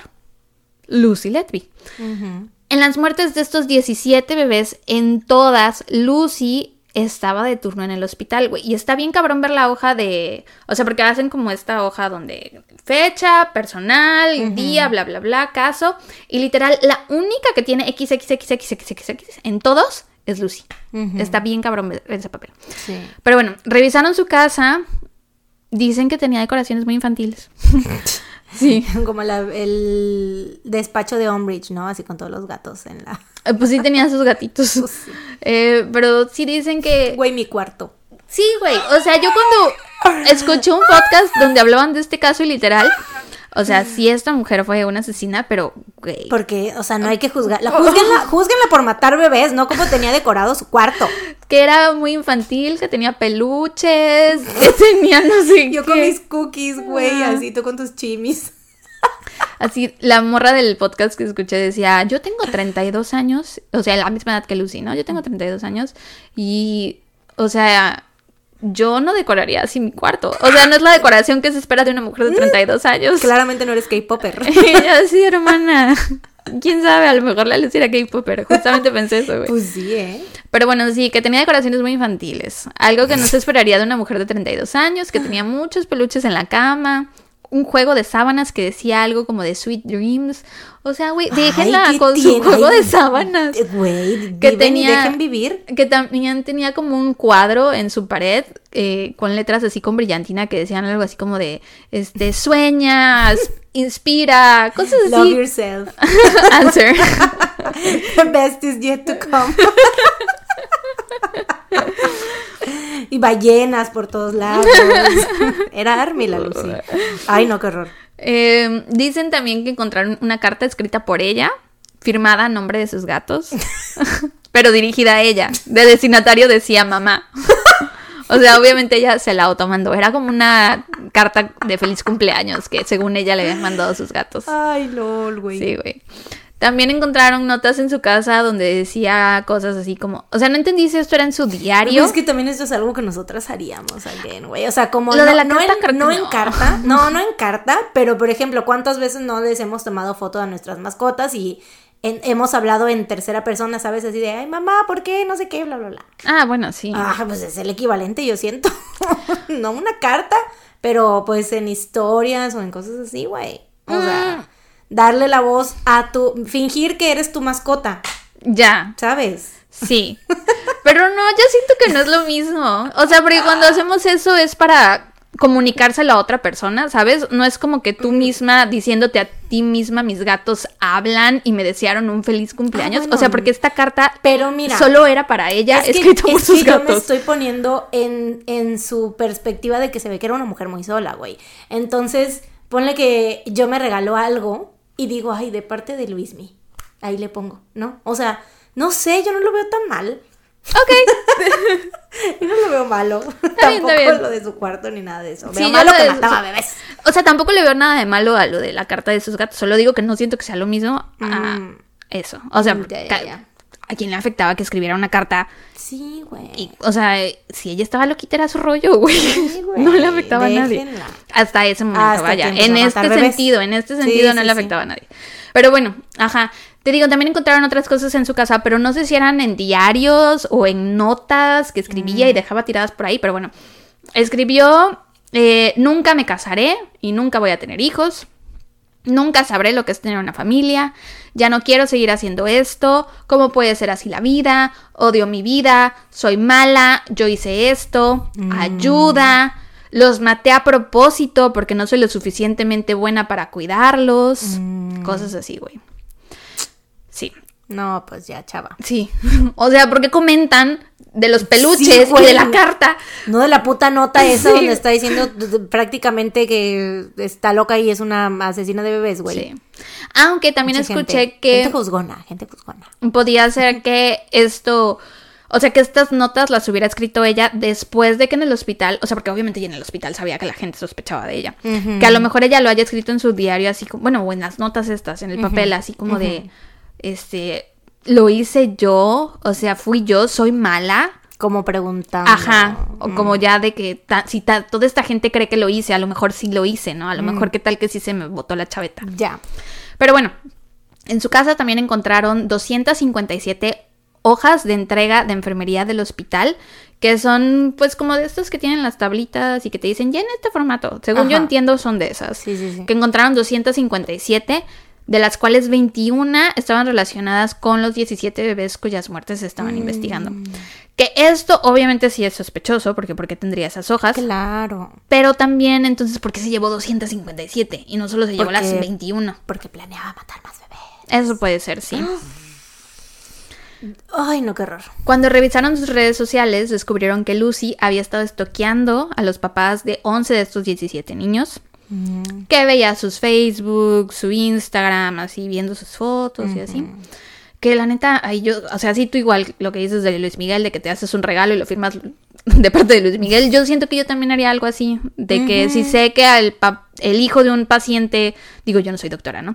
Pero jugando, de supositorio, Jugando. que soy doctora y sé que se me muere un bebé y sé el nombre de su familia, pues a lo mejor sí entro a ver su Facebook, ¿no? Así de cómo eran, bla, bla, o sea, yo eso es algo en lo que... para ver cómo están. Ajá, eso es algo que yo siento que yo sí haría. Pero bueno, en su celular se encontraron fotos de tarjetas que le había mandado a algunos de estos padres de familia, dándoles su pésame, deseándoles un feliz día de las madres y cosas por el estilo. O sea, como que intentó seguir en contacto con las familias después de las muertes de los niños. Oye, es que here's the thing con asesinas mujeres. O sea, bueno, no todas, ¿no? Obviamente no todas, pero por ejemplo, me acordé de la señora que mataba viejitos, ¿te acuerdas? En el hospital canadiense. Y siento que tienen muchísimo en común, güey. Tal vez si se hubieran conocido y hubieran sido amigas, no hubieran matado viejitos y matado bebés respectivamente. O lo hubieran hecho juntas. ¿Tú crees? Es que siento que ambas eran muy solitarias. o Pero sea, ella sí que- tenía amigas. ¿Sí? Sí, te digo que se iba a bailar con Ah, ellas, se fue de vacaciones a. Ibiza. Mm, Una de sus mejores amigas ese dato. de toda la vida sigue creyendo en su inocencia y ha salido en Mm. documentales diciendo no, Lucy sería incapaz. O sea, solitaria en el sentido de que no tenía una pareja romántica, pero hasta ahí nada Mm, más. No, yo pensé que sí no tenía amigas. Pero amigas sí tenía, digo que se iba a Ya, ya, ya. bailar al antro, Mm. a Ibiza. Repites lo mismito que dijiste. Sí, te digo que se iba a bailar. Sí tenía amigas. Tomaba clases de salsa, Se se fue Ibiza. Sí, te digo que sí tenía amigas. Tomaba clases de baile. Se iba al salsa, güey. se fue A Ibiza. Le dijo que sí Mi amiga.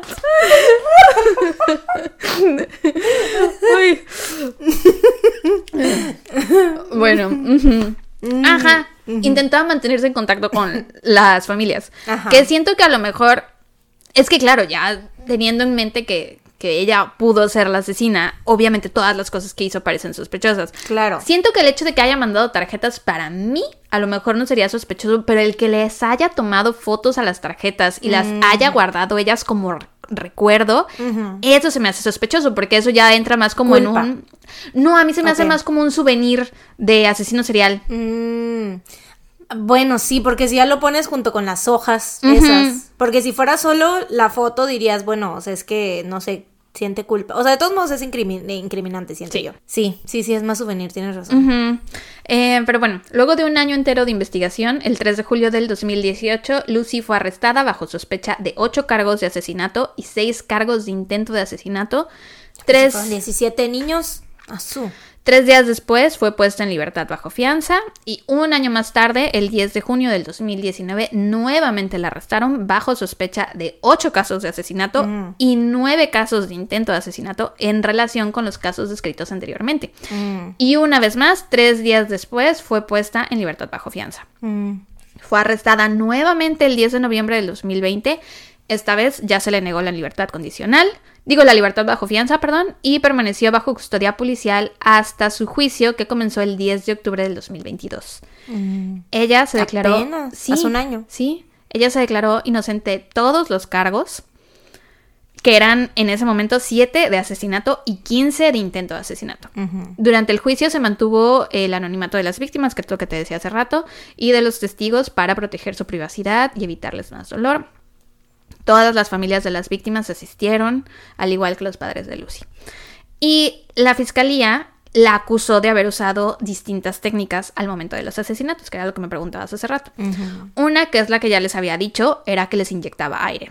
Eh, se cree que Lucy inyectó aire en el torrente sanguíneo de algunas de las víctimas, que esto puede provocar obstrucciones en los vasos sanguíneos, ocasionando daños a los órganos e incluso la muerte. Que es por eso cuando te van a inyectar, que le pegan así y le sacan todo el aire a la gente. Y aparte de eso, en un cuerpo adulto, güey. Obviamente Ajá. en un cuerpito de niño chiquito prematuro, que es más chico Sí. normalmente que un bebé de nueve meses. O sea, obviamente eso, eh, por eso se morían, güey. Sí, sí, sí, sí. La segunda técnica fue la sobrealimentación, que era lo que me decías hace- hace rato, que si les daba arsénico de comer. No era que les diera arsénico, era que lo que les tocaba comer les daba, pero les daba muchísimo. Mm. Entonces, obviamente, a un bebé prematuro le debes dar Sí. de comer esto, Pues es lo mismo que, o sea, como la cantidad de cosas que le metes a su cuerpito tiene que ser pues equivalente a su tamaño. Sí. Te pasas y bye. Sí, que la sobrealimentación de bebés, de cualquier bebé, es peligrosa. Sí, Especialmente si son prematuros. sí, claro. Eh, se cree que Lucy lo sobrealimentó deliberadamente eh, cuando estaban bajo su cuidado. Por ejemplo, en el caso de la niña G, en su día 100 de vida, más o menos tres meses, Ok. eh, colapsó.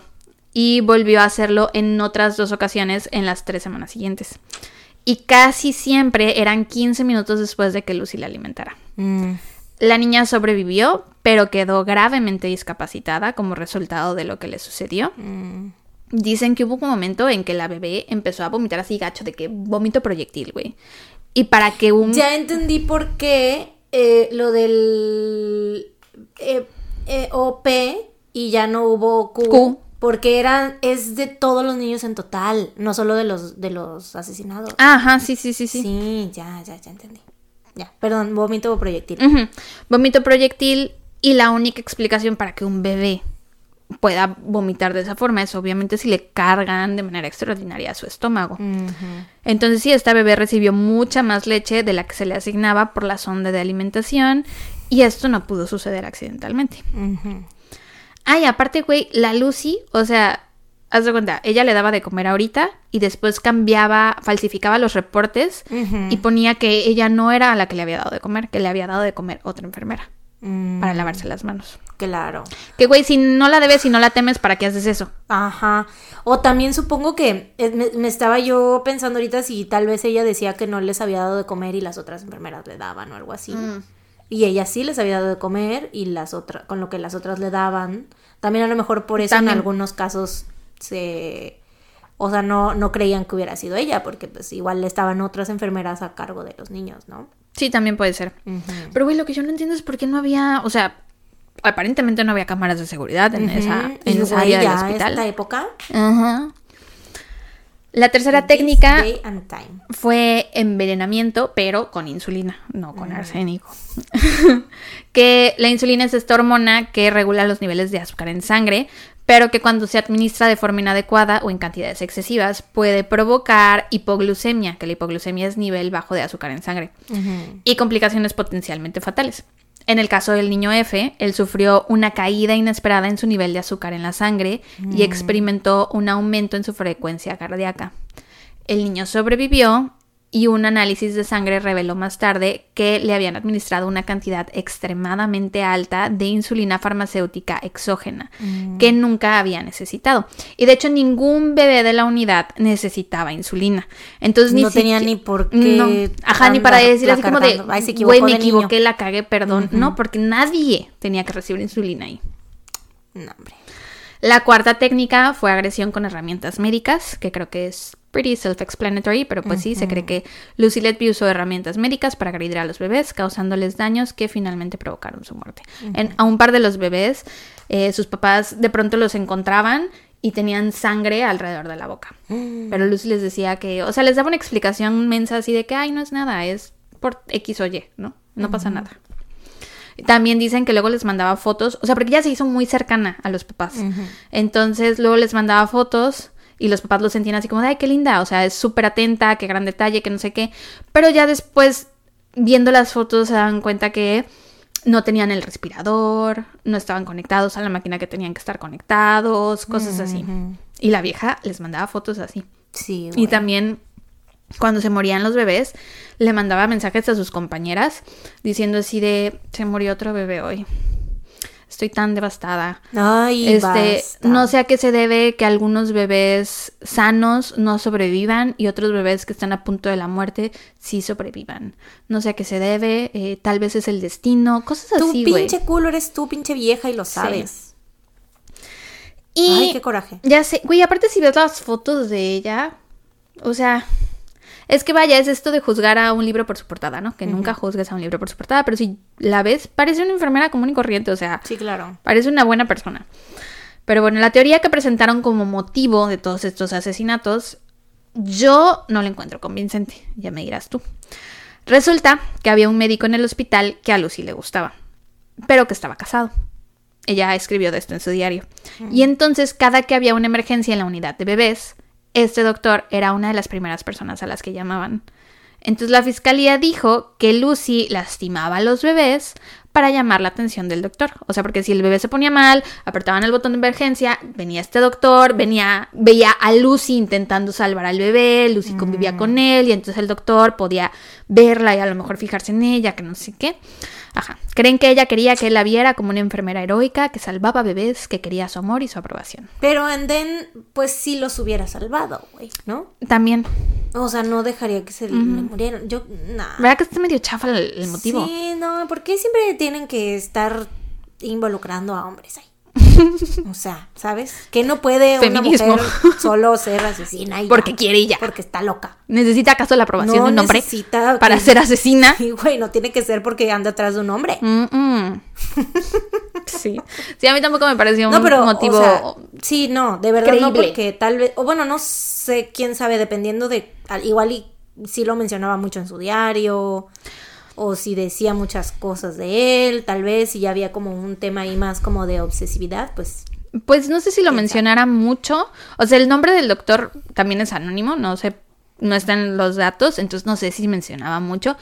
Pero, o sea, entre las cosas que leí, dicen que ves que ya puso nunca me casaré y nunca voy a tener hijos, que a lo mejor ahí se hilaba todo, o sea, su amor por este doctor, y que, tenía estabas- acceso a bebés, O sea, que estaba soltera. Ajá, y que- que entonces a lo mejor, como ella no iba a ser mamá, quería matar a los niños. Pero pues no sé, a mí no me hace sentido el motivo. Que vaya, muchas veces no se necesita un motivo, lo hemos visto con Sí. muchos asesinos seriales, ¿no? A veces lo hacen solo porque están dementes y sí, ya. yo creo que, o sea, es el mismo caso que en, o sea, mentalmente digo, pues, que en los doctores asesinos que asesinan así de esta manera como más low key, pues, que la pueden como disfrazar y que están ellos ahí, así de que, ay, se me murió otro paciente, los pacientes se mueren all the time, ¿no? Entonces, siento que es como complejo de Dios, o sea, de querer controlar la vida y que yo controlo quién vive y quién muere. Yo también siento que es más eso, le veo más sentido que a esta historia de amor. Sí. Nick from K-drama. Sí, güey. Eh, Qué drama muy jodido. En el juicio también salió que en algunos casos Lucy, después de que los bebés eran declarados muertos, se ofrecía a bañarlos. Ay, güey. Que ese dato, o sea, si ella verdaderamente los mató, pues es muy espeluznante y creepy. Sí, güey. Aparte luego dicen que cuando los estaba bañando tenía como que una sonrisa en su cara o como que una ah, un smirk, como una mueca sonriente ajá. así. Ay, qué horror. Por otro lado, la defensa cuestionó las acusaciones diciendo que estas muertes se debían a fallas sistémicas, como cuestiones de higiene y dotación del personal, posibles diagnósticos erróneos y la interpretación de la evidencia médica. Lucy Letby pasó a testificar en su defensa. Ella siempre mantuvo su inocencia.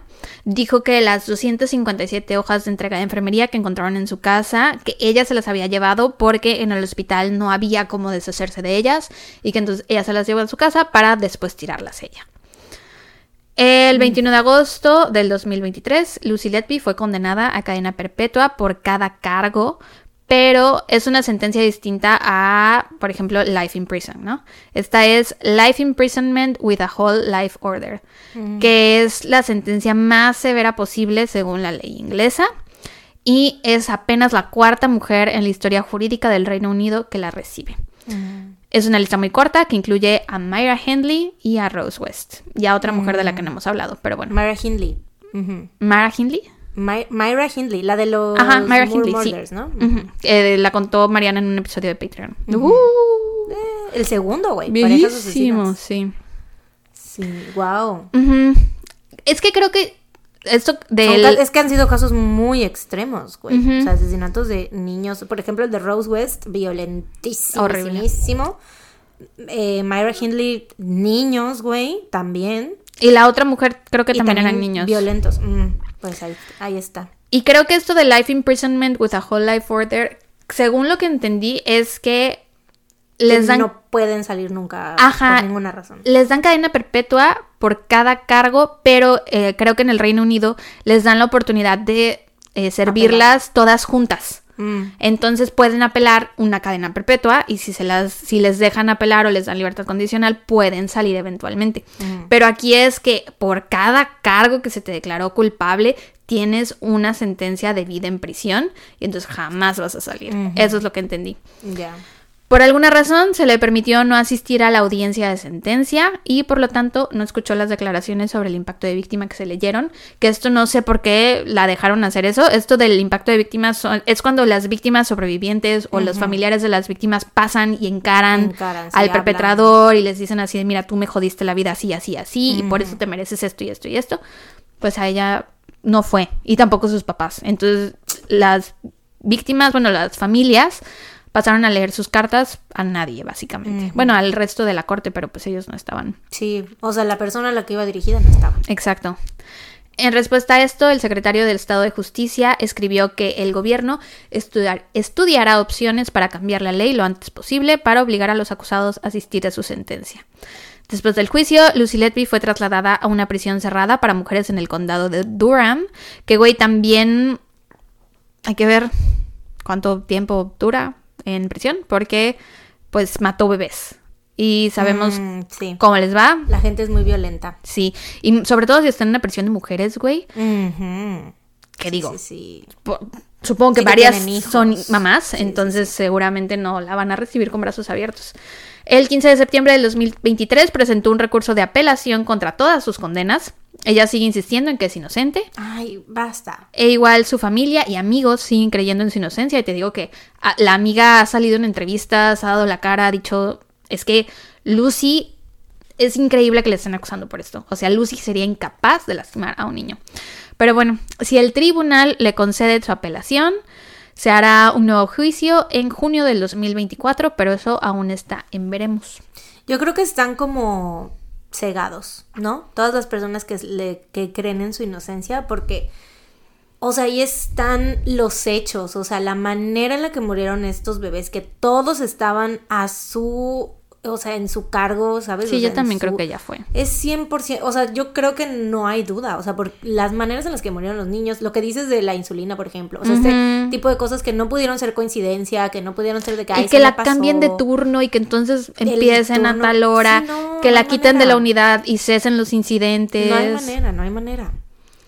Yo creo que pues obviamente No es porque... de que no sea ella, pues. Ajá, yo creo que es obviamente porque ella sigue diciendo que es inocente. Entonces, yo, por ejemplo, digo, a menos que te cachara a ti con las manos en la masa, si tú me dices, Sara, yo no fui, soy inocente, yo te seguiría creyendo hasta que tú me dijeras si fui. ¿sabes? Sí, sí, sí. Y así con cualquier amistad o con mis hermanas o así. A menos que te hubiera yo cachado haciéndolo. Supongo que por eso debe ser que su familia y amigos siguen creyéndole. Sí, sí, sí.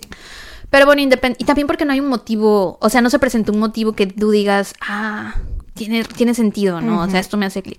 Pero bueno, independientemente de su sentencia y de su juicio, el gobierno del Reino Unido ha iniciado una investigación independiente sobre las circunstancias que rodearon los asesinatos, incluida la forma en que se abordaron las preocupaciones planteadas por los médicos, que desde el principio estuvieron diciendo así de, creemos que es Lucy, ¿qué está pasando aquí? Muévanla, quítenla de aquí, bla, bla, bla. Porque varios, ellos- varias veces ellos le sugirieron a la Junta y los administrativos pues les decían así como de no, o sea, Lucy no es. Y hasta, o sea, hicieron algo ya hasta que la situación se les salió de las manos. La que sociedad... Se murieron más bebés. Sí. La Asociación Médica Británica, que representa a los médicos, pidió un proceso para que los directivos... No, y aparte los obligaron a disculparse con ella. Sí, cierto. Güey, eh, pidió un proceso para que los directivos del Servicio Nacional de Salud y los administradores de atención sanitaria rindan cuentas por la mala gestión. Y bueno, durante este periodo, Lucy Letby tenía otro trabajo en otro hospital. Trabajó en el Hospital de Mujeres de Liverpool de 2012 a 2015 y la policía está investigando todas las admisiones neonatales en ese hospital durante ese tiempo, Podría tener aún más víctimas. incluidas las de dos bebés que murieron mientras Lucy estaba ahí. Mm. Y la policía de Cheshire ha dicho que posiblemente se podrían presentar más cargos contra ella como resultado de estas investigaciones adicionales. Mm. Y pues ya, eso es básicamente todo por este caso. Hay muchísima información sobre este caso, güey. Cuando lo escogí yo pensé que era un caso más corto. Pero, güey, la, porque hace cuenta que buscaba yo su nombre y me salían puros artículos de, o sea, de que del país, del New York Times, cosas así, ¿no? No me salía la página de Wikipedia directamente. Entonces yo pensé, ay, ni ha de tener página de Wikipedia porque es muy Traca. reciente. Encuentro la página de Wikipedia, güey, larguísima. Hay un chorro, un chorro de información sobre este caso. Entonces sí, mis fuentes fueron sobre todo Wikipedia y un artículo de walesonline.co.uk por Fionn Lewis. Y vi este caso por primera vez en un video del canal de Cristina Randall, Mm. que lo subió apenas hace ¿Qué? como Ah, sí. dos meses, que fue de- justo después de que le dieron la sentencia. La sentencia. Sí. Chale. Pero así, güey, pinche vieja. Pinche mata. Aparte, güey, bebés que es literal el ser más indefenso, que no Sí, se... más la persona que menos se puede defender en el mundo, güey. Lo- los bebés son la cosa más pura que existe en este mundo, güey. No tienen ni un gramo de maldad, güey. Todavía no han sido corrompidos por los males de este mundo, güey. Y no tienen, no tienen Y cómo... no pueden defenderse. Exacto, porque, porque... no saben ni que están ahí. O sea, Exactamente, güey. es la cosa más horrible y cobarde del mundo a matar a un bebé, güey. Ya sé, se me hizo muy feo este caso. Horrible, güey, de verdad. Pero pues sí. Y sobre todo ya cuando les ponga las fotos y las vean, Y porque hay varias de fotos papás, de ella güey. con los bebés. Pobres de los papás, güey, de verdad que, o sea, imagínate tantos padres, Ay. güey, 17 padres, güey, que sufrieron ahí y más los que se murieron los niños, güey. Sí. Pobrecitos, güey, de verdad, Sí. pobres, pobres, pobres. Porque algunos se salvaron, pero pues quedaron con discapacidades. También. Qué feo. Sí, horror. Pero bueno. En fin, buen trabajo. Ay, gracias. Pues bueno, Vamos a seguir. güey, yo creo que es que, mira, temático, niños. Are you kidding me? Niños, güey, sí, así es. Chale. Así es, el día de hoy les voy a hablar sobre el secuestro de Polly Class. Ah, ese lo tengo en mi lista. ¿A poco? Pues quítalo. Tendrás que quitarlo. Eh, pues esto es obviamente algo muy triste también porque es un caso de una niña chiquita de 12 años, entonces pues sí, it's very sad. El viernes primero de octubre de 1993, Polly Class, de 12 años, y su amiga Gillian Pelham estaban esperando a otra de sus amigas afuera de la casa de Polly en Petaluma, California. Eran alrededor de las 8.30 pm cuando aparecieron Kate McLean y su madre. Las tres niñas estaban listas para pasar una noche súper divertida, disfrazándose porque pues era octubre, venía Halloween, entonces estaban muy emocionadas por ver de qué se iban a disfrazar y pues iban a estar también jugando juegos de mesa y así, ¿no? O sea, era viernes, la mamá de Polly les había dejado algo de helado en el refri y pues planeaban quedarse despiertas toda la noche. Siento yo que era un excelente plan, de verdad. Una bonita pijamada. Así es. Las chicas se quedaron en el dormitorio de Polly y aproximadamente a las 9.45 pm la madre de Polly, Eve Nicole, entró a verlas y les pidió que le bajaran tantito a su escándalo porque me imagino que pues andaban eh, pues, Gritando, grite y grite. riéndose. Eh, porque le dolía mucho la cabeza, ¿no? Entonces les dice, bájenle tres rayitas. Las niñas pues sí se callaron en un momento, pero pues la habitación de Eve estaba justo al otro lado del pasillo, o sea, se escuchaba mucho, ¿no? Y pues aunque las había regañado, sabía que eventualmente iban a volver a estar de escandalosas, ¿no? Entonces, pues Eve lo que hizo antes de regresar a la cama fue que se tomó unas pastillas para dormir porque dijo, yo no puedo con este dolor de cabeza, estas chamacas van a seguir de escandalosas, entonces mejor me medico de una vez, ¿no?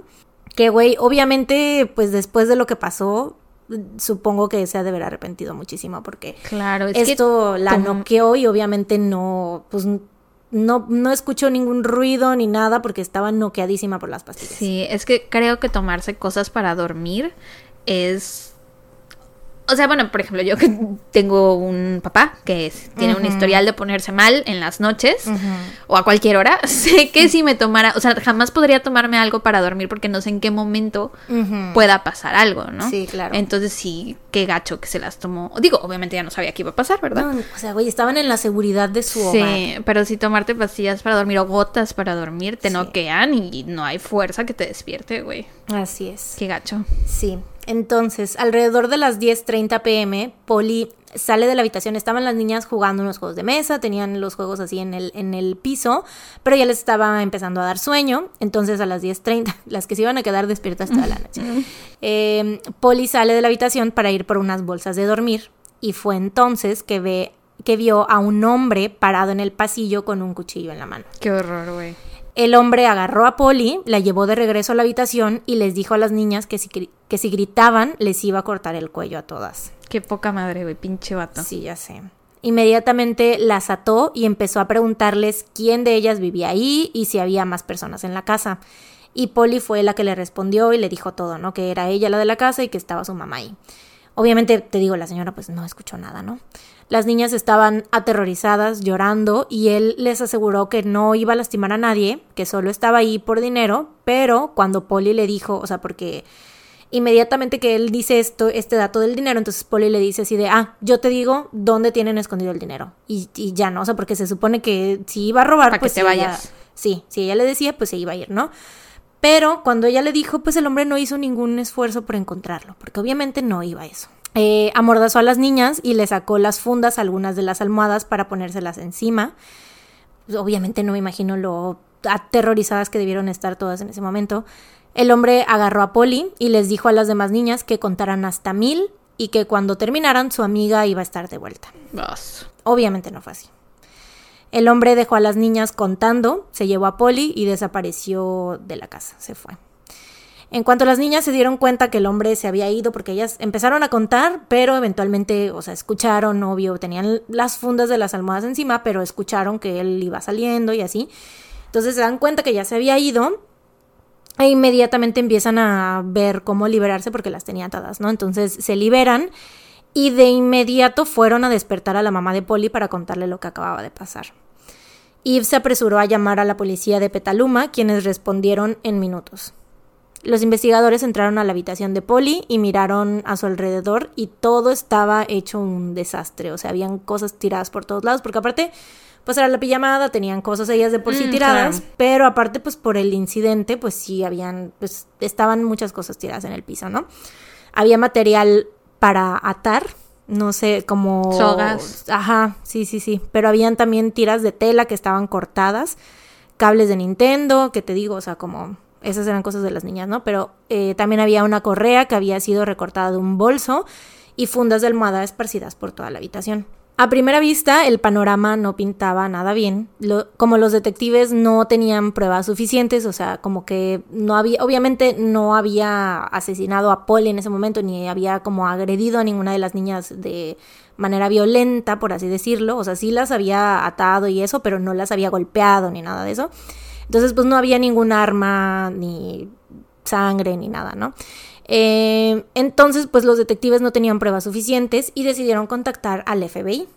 En ese momento, en, o sea, en aquel entonces, pues era 1993, no era muy común que el FBI trabajara en conjunto con la policía local. Eh, pero en este caso en específico sí lo hicieron porque se trataba de un caso de secuestro infantil que había ocurrido en la casa con la mamá mientras la mamá estaba dentro. Entonces, sí, era como un caso especial y muy particular, ¿no? Entonces, pues sí les ofrecieron, bueno, aceptaron ayudarles, ¿no? Porque no fueron ellos los que se ofrecieron. Les mi ayuda.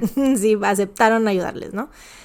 Poco después de medianoche, los agentes del FBI se presentaron en la casa de los Class. La verdad, llegaron súper rápido porque pues estaban en un, pues en California, ¿no? Entonces no había como mucha, este, ¿cómo se llama? Mucha... Uh, estaban cerca, muy cerca de San Francisco. Mucha distancia que recorrer. eso, mucha distancia.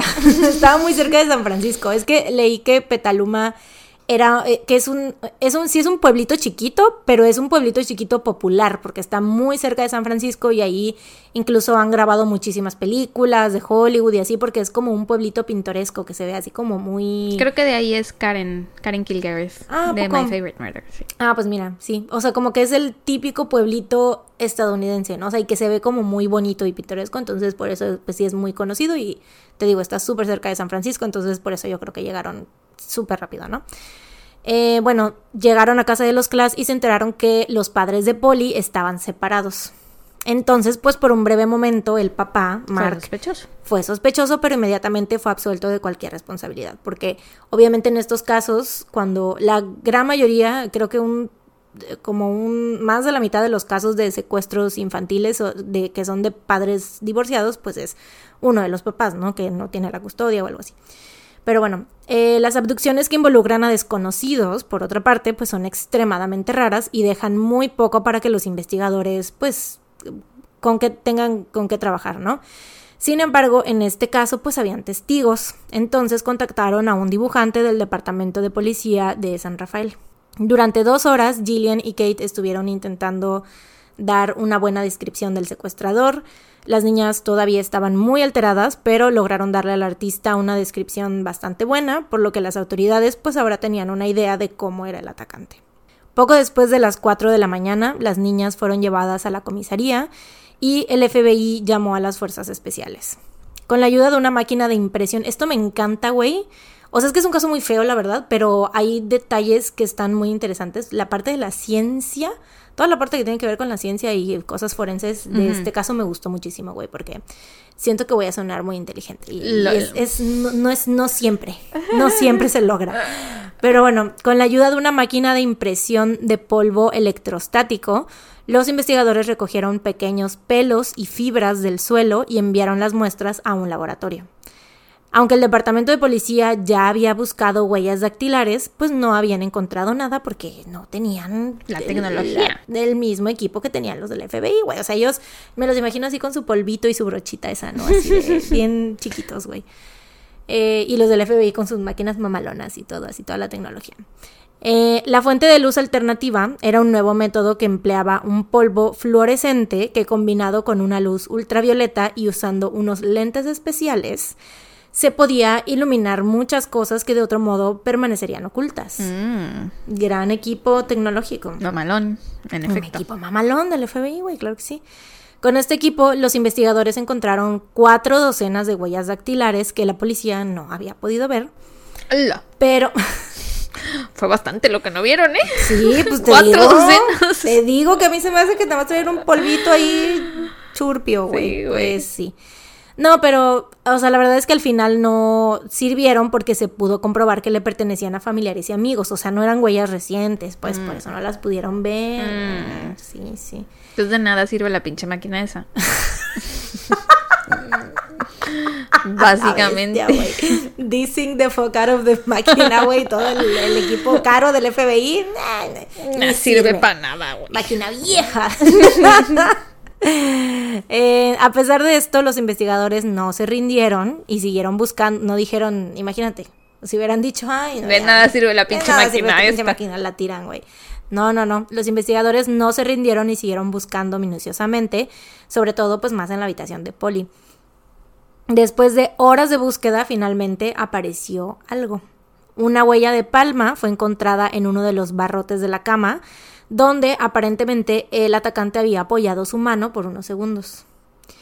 Pero pues eso igual y parece ser un gran break. Hay un, el documental donde saqué toda mi información, güey, hay un, uno de los eh, detectives dice así de que es que todo el mundo cree que cuando se encuentran huellas o palmas o así, ya creen que ya con eso está resuelto el caso y pues no. Ah. pues no es así. Y pues no nos servía de mucho porque en ese momento la base de datos de huellas dactilares del FBI no contenía huellas de palmas. Ah. Entonces pues esto no les iba a servir para atrapar a nadie, o sea, iba a servir para identificarlo. para comparar. Una vez, sí, una vez que fuera capturado el, sospechoso. sospechoso, exacto. Eh, la búsqueda llevó a las autoridades a cubrir todo el vecindario. Para el amanecer, más de 100 agentes y oficiales habían comenzado una exhaustiva búsqueda habían helicópteros y perros, eh, perritos detectives, y las autoridades locales y el FBI emitieron un boletín. Los oficiales registraron todas las casas de la cuadra y los agentes del FBI fueron a la escuela de Poli para hablar con sus maestros y compañeros con la esperanza de que alguien pudiera tener algo de información. Los investigadores recorrieron el vecindario en parejas preguntando si alguien había visto algo sospechoso esa noche. Uno por uno entrevistaron a todos los vecinos de Poli, y varias personas recordaron haber visto a un extraño en el vecindario que encajaba con la descripción dada por las niñas. Mm. Thomas George y sus amigos iban en camino a un videoclub. Uh, TBT, güey. Un blockbuster. Un blockbuster, di. Eh, alrededor de las 9 de la noche, cuando notaron a un extraño parado frente a la casa de Polly. Thomas conocía a todas las personas en su vecindario, pero nunca antes había visto a este hombre. Al regresar a casa, unos minutos después, los niños vieron que el hombre extraño seguía todavía ahí. Mm. Sean Bush estaba jugando videojuegos con unos amigos que vivían justo detrás de la casa de Polly. Eran alrededor de las 10.30 de la, de la noche cuando Sean miró por la ventana y vio a un hombre parado en el patio trasero de la casa de Polly. Mm. Dijo que parecía dirigirse hacia la puerta trasera Y su descripción de este hombre también encajaba con la descripción dada por las niñas. Ay, güey, qué horror. Hubieron más personas que habían visto a este hombre esa noche, pero lamentablemente nadie llamó a la policía. Mm. Y sí se les hizo sospechoso, sí fue como de este vato nunca lo habíamos visto y este niño te digo que estaba ahí como en el patio trasero, dices, güey, qué pedo, ¿no? Pues no. Pues es que a lo mejor los niños no lo comentaron con sus papás porque ¿qué iban a llamar los niños al FBI, ¿no? A la policía mínimo. Bueno, al- también a la policía. También siento que es como raro que un niño llame a la sí. policía. True, true, true. Pero Igual otros lo vecinos. hubiera visto, sí. sí, otros vecinos vieron y nadie. Eh, después de eliminar a familiares y amigos como sospechosos, los investigadores del FBI se centraron en exconvictos que estaban registrados como delincuentes sexuales en todo el condado de Sonoma. Fueron interrogando e investigando a cada uno y se fueron como expandiendo a los condados que estaban a los alrededores, pero pues esto no los llevó a nada. Al día siguiente del secuestro, la búsqueda de Polly se había convertido en la mayor cacería humana del país. Habían cientos de voluntarios ayudando a las autoridades, mientras algunos ayudaban a buscar, otros repartían folletos en toda la ciudad. O sea, la cara de, de Polly Class estaba en todos lados. Y es que también siento que ella tenía como una carita muy... ¿Cómo te diré? Como que se parece a alguien que conoces. Güey, justamente se parece a alguien que conozco. ¿A quién? Eh, te digo ahorita. Ah, bueno. Sí. Sí, te puedo mandar una foto. Según yo se parece. a ver. Te mando la foto. Sí, siento que, que Polly tiene como un rostro muy que, como que todos en ella pueden ver a una niña que conocen. Está esta foto de ella de hace muchos años. Pero sí, desde que. O sea, por eso ubico a Policla su foto, porque cuando la vi dije, no mames, se parece un chorro a esta chica que conozco. Y me acuerdo que le escribí a una amiga que tenemos en común y le dije, no, le mandé la foto de Poli y le dije, ¿no sientes que se parece a fulanita de tal? Pero sí, sí me recuerda un chorro a ella. Se parecen, sí, sí se parecen. Y te digo, siento que tiene un rostro como muy común, así de que, que se parece a... Y yo creo que también por eso la gente simpatizó mucho, así como de, ay, me recuerda a fulanita de tal, Sí. ¿no? Así. Pero bueno, eh, mientras tanto, en el laboratorio de pruebas del FBI en Washington, D.C., el experto forense Chris Allen estaba examinando cuidadosamente los objetos que habían sido recogidos en la casa de Polly. Se dio cuenta que al desatar los pedazos de tiras de nylon que se habían usado para atar a las amigas de Polly, estas tenían bordes dentados, por lo que se alineaban entre sí, o sea, como Ah, que encajaban, ¿no? Esto quería decir que habían, o sea, todas estas tiras provenían de una sola pieza de tela, o sea, de la misma tela, pues. Y esta tela parecía ser de algún tipo de bata o vestido de noche porque era de seda. Eh, otras pruebas encontradas en la habitación de Polly no fueron tan fáciles de clasificar. Las fibras recogidas con la máquina de impresión de polvo electrostático resultaron, resultaron ser todo un dolor de cabeza. Después de muchas horas de examinación, Allen concluyó que procedían de la alfombra interior de un automóvil. Mm, ok. Que güey, ese este Chris Allen siento que no durmió en días, güey. Eh, porque me imagino, o sea, imagínate ese caso que estaba siendo sonado por eh, todo California, todo Estados Sí. Unidos, güey. Y él con la presión de tener las pruebas de De evidencia. güey. encontrar algo, ¿no? Sí, güey, obviamente no duermes. Estas fibras se compararon con los autos que estaban en la casa de Polly, pero ninguno coincidía, así que llegaron a la conclusión de que debían ser del auto del secuestrador. En la alfombra de la habitación de Polly se encontró un pelo de color marrón oscuro que se había quitado a la fuerza y se sabía, bueno, Chris decía que se había quitado a la fuerza porque tenía un pedazo de piel de unos 4 milímetros, que es como, es, es un pedazo de piel que se sale del cuero cabelludo cuando un cabello se jala con fuerza. La huella de la palma fue enviada a Michael J. Smith, un especialista en huellas dactilares del FBI. Al examinar la impresión bajo luz láser, Smith determinó que esta impresión tenía suficientes detalles para ser fotografiada, pero que la luz emitida por el láser como que hacía la impresión naranja, tipo se veía como quemada. Entonces, pues Smith necesitaba capturar una impresión negra sobre un fondo blanco y le indicó al fotógrafo que invirtiera el color para que la huella fuera indeleble y pudiera archivarse hasta que se detuviera el sospechoso, porque si no, no les iba a servir. Claro. Y te digo, como que todo es, todo este tipo de cosas, güey, es gracias a que tenían al FBI que se pudieron conservar estas pruebas y que se pudieron enviar y todo eso. Entonces, pues sí, mucha ciencia. Y que de- en ese momento no le servían, pero que una vez que tuvieran un sospechoso, y revisaban su coche, Así es. revisaban su palma, Todo. revisaban su alfombra, Así es, así es. Dos días después del secuestro de Polly, su padre, Mark, recibió una llamada de alguien que parecía ser Polly. La niña le dijo a su padre que estaba en una habitación de hotel y que su secuestrador había salido por un momento. Y luego se cortó la comunicación. Desafortunadamente, como la línea de Mark no estaba configurada en ese momento para rastrear la llamada, pues todo lo que podían hacer era esperar a que llamaran de nuevo. Ah, su qué frustrante. Ya sé. Mientras tanto, se había creado una línea telefónica que operaba las 24 horas del día para recibir llamadas y pistas. Se compartió una copia de cada pista con el FBI y la policía de Petaluma, y en poco tiempo el centro de búsqueda había examinado 60.000 llamadas. De todas ellas, las autoridades se vieron obligadas a seguir más de 12.000 pistas. Como esperaban, Mark recibió otra llamada. Bueno, como esperaban y como de que ojalá pues, no Deseaban. que- sí, como deseaban, mejor dicho, ¿no? Mark recibió otra llamada y al igual que la anterior, la niña solo habló por unos segundos antes de colgar, pero como ya le habían puesto el rastreador, esto fue suficiente para que pudieran rastrear la llamada. El FBI había rastreado la llamada hasta una casa a poco más de un kilómetro de distancia de la casa de Polly. Pero en cuanto los agentes llegaron, sabían que algo no estaba bien. La casa era una casa familiar normal Mm, y no habían señales de Polly ni de su secuestrador. No era ningún hotel. Cuando, exacto, cuando los agentes se sentaron a interrogar a la familia, una de las niñas confesó que ella había hecho las llamadas. Ay, qué feo. Sí, güey, ya sé. Admitió que unos amigos de la escuela la habían retado a llamar y a hacerse pasar por Polly. Ay, qué Entonces, feo. pues todo esto había sido simplemente una broma muy cruel. Qué feo. Y horrible, güey, porque hasta ese momento no tenían como ninguna pista ni nadie. Esto era como un, super- un rayito de esperanza y de que, ay, Polly está viva, ¿no? Ya sé. Entonces, sí, muy Qué feo. horror. Muy, muy feo. Unas dos semanas que yo siento que los papás han de haber castigado re feo a esa niña. No ha salido desde entonces. es- Sigue en su habitación. sigue encerrada. castigada, sigue Sí. castigada. Desde 1990, 30 años lleva ahí castigada. Sí. Unas dos semanas después del secuestro, aún sin lograr avances en la investigación, Kate y Gillian fueron llamadas a la comisaría para dar otra descripción del atacante.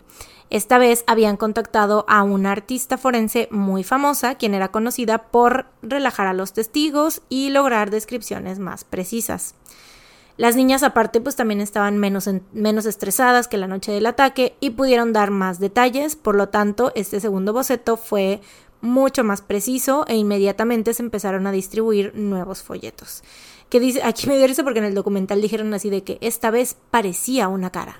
¡Ah! Y digo, O sea, el ¿viste el primer primero? boceto, Ay, el primer boceto que no parecía una cara, ¿o ¿Viste qué, el primero? No, Ah. pero lo voy a buscar, güey. A ver. El primero era un dibujo así como el que hacen los aristogatos. Toulouse es el que pinta. Un dibujo así. Ajá. No, pues no estaba mal. O sea, es que estaba más abstracto. pues. O sea, sí se nota la diferencia, la verdad. A ver, te lo mando. Ese es el primero y ese es el segundo. Ah, ok. Ya viendo el segundo, Ajá. sí veo que el primero a lo mejor no está tan chido. Ajá, sí, ya tiene más detalles y sí, así. ya. Ok, Exacto. Ya entiendo. Pues bueno, Por ejemplo, la barba y eso. la barba. Primero que nada, la Un barba. detalle muy importante que a lo mejor olvidaron, ¿no? Bueno, eh, también se ofreció una recompensa y las autoridades recibieron una llamada exigiendo un rescate de 10 mil dólares. Pero cuando rastrearon esta llamada, pues les dio, los llevó hacia un departamento de Petaluma y se De dieron nuevo cuenta lo mismo. que se trataba de un estafador, sí. Para este punto, todas las personas involucradas, o sea, tanto los agentes, los oficiales, o sea, las- los agentes del FBI, pues, los oficiales, las- la familia, estaban todos muy frustrados con estas pistas que no llevaban a nada.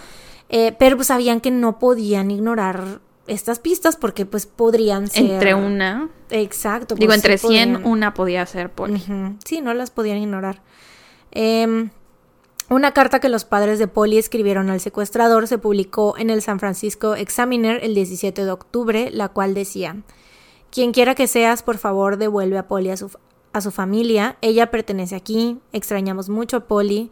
extrañamos el brillo en sus ojos y su dulce humor, Anhelamos ver su hermosa sonrisa y escuchar su dulce voz. También se dirigieron a Polly y le dijeron, querida, si puedes leer esto, debes saber que tu mamá y tu papá te aman mucho y continuaremos buscándote hasta que podamos tenerte a salvo en nuestros brazos nuevamente. Ay, qué triste. Ya sé. Se realizaron vigilias con miles de personas alrededor de todo el país en las que se usaban listones color lavanda, que era el color favorito de Polly, para mostrar su apoyo. Pero no fue hasta casi dos meses después que las autoridades obtuvieron una pista que realmente lo cambiaría todo.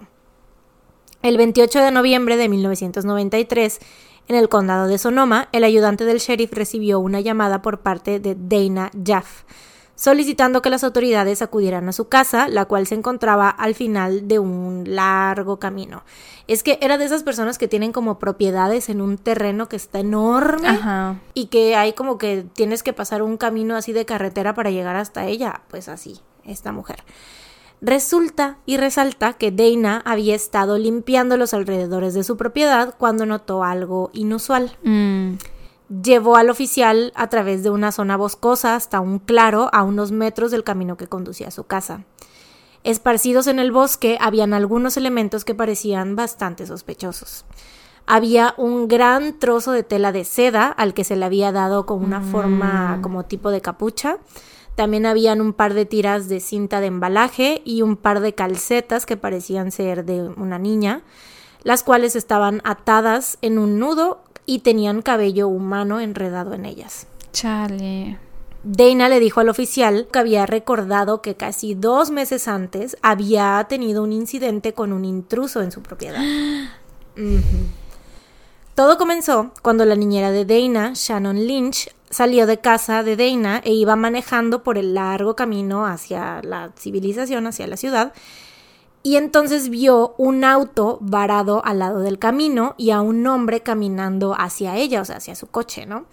El hombre le dijo que estaba atrapado, bueno, o sea, Shannon se detiene, el hombre le dice que estaba atrapado e insistió en que saliera de su coche a ayudarlo. Jamás. No. Jamás que York. Sí, güey, no, no, no. El hombre también quería saber qué había al final del camino, pero Shannon inmediatamente sintió que algo no estaba bien entonces, pues, obviamente lo mandó a la chingada, o sea, bueno, no sé de qué manera. Lo cepilló, le dio la bien. Sí, no sé de qué manera, pero lo mandó a la chingada, lo cepilló. Y siguió conduciendo, decidida a llegar a un teléfono para llamarle a Dana. A unos tres kilómetros de la carretera encontró un teléfono público, le llama a Dana y le cuenta todo lo que acababa de pasar, advirtiéndole que este hombre le daba muy mala espina.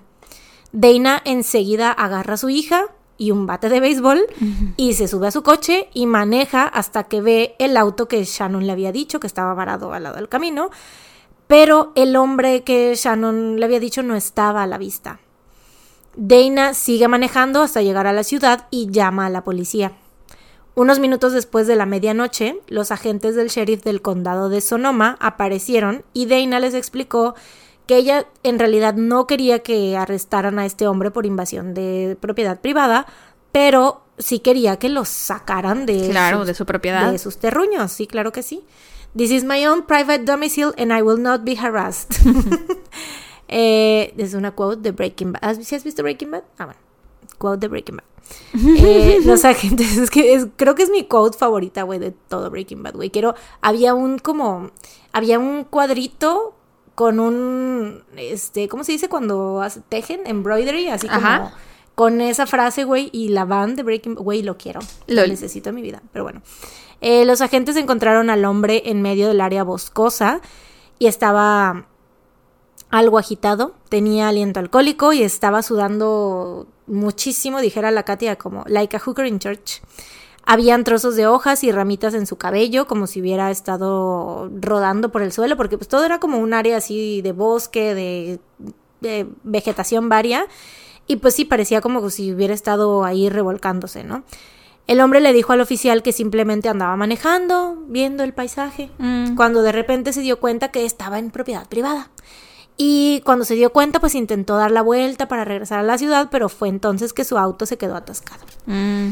También les dijo que se había metido abajo del auto para tratar de sacarlo de ahí, de desatascarlo, pero pues los agentes no le creyeron porque por la forma en la que estaba atrapado el auto, no había, o sea, no había espacio para que alguien cupiera ahí abajo, pues. Eh, los oficiales le hicieron algunas pruebas de sobriedad en la carretera, pero sorpresivamente las pasó todas. O sea, aunque traía aliento alcohólico, pasó las pruebas de alcoholismo. Pues ya cuando eres muy alcohólico, güey. ya es tu sistema es así, güey, ya no, no te detecta. Yo pues son los alcohólicos funcionales que pueden trabajar. Sí. La gente no se da cuenta que están borrachos. True, true, true.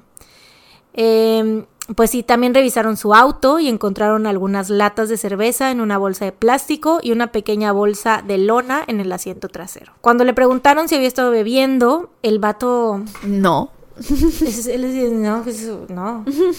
Güey, abre una lata de cerveza y se le empieza a tomar. Mm. El descaro. ¿Esa fue su respuesta? Esa fue su respuesta, güey, te lo juro. Eh, Inmediatamente lo obligaron a tirarla, obviamente, y le dijeron que iban a tener que hacerle un cateo. Pero el tipo pues se enojó y les dijo que no quería y que no sé qué, que no podían... No traen este, una orden. Exacto, sí, sí, sí, no quería cooperar. Pero para obligarlo a cooperar, los agentes le dijeron que estaban en su derecho de arrestarlo por invasión de propiedad privada. Obviamente, pues ya Dana les había dicho que no, pero pues ya ellos como para... Sí, ¿para qué? Para que cooperara, pues, Sí, sí, sí, le lo amenazaron entre comillas, ¿no? Y pues ya después de esto se calmó, ya lo registraron y continuaron interrogándolo, pero no pudieron, no pudieron encontrar nada incriminatorio. Es que también no sabían qué buscar en ese momento. claro, claro. Los oficiales seguían sospechando porque era un hombre muy extraño, pero cuando pasaron su licencia por el sistema, eh, vieron que su historial estaba limpio. Mm. Como ya lo habían retenido por casi una hora y no tenían medios legales para detenerlo más, pues no les quedó de otra más que sacar su... Eh, más que esposarlo y llevárselo en su contra a prisión. Ojalá. Eh, no, pues le desatascaron el coche y pues ya lo dejaron seguir su camino. Claro, pues sí. Esto había sucedido la misma noche en que Polly Class había sido secuestrada. o sea, la misma noche, a horas. Era demasiada coincidencia.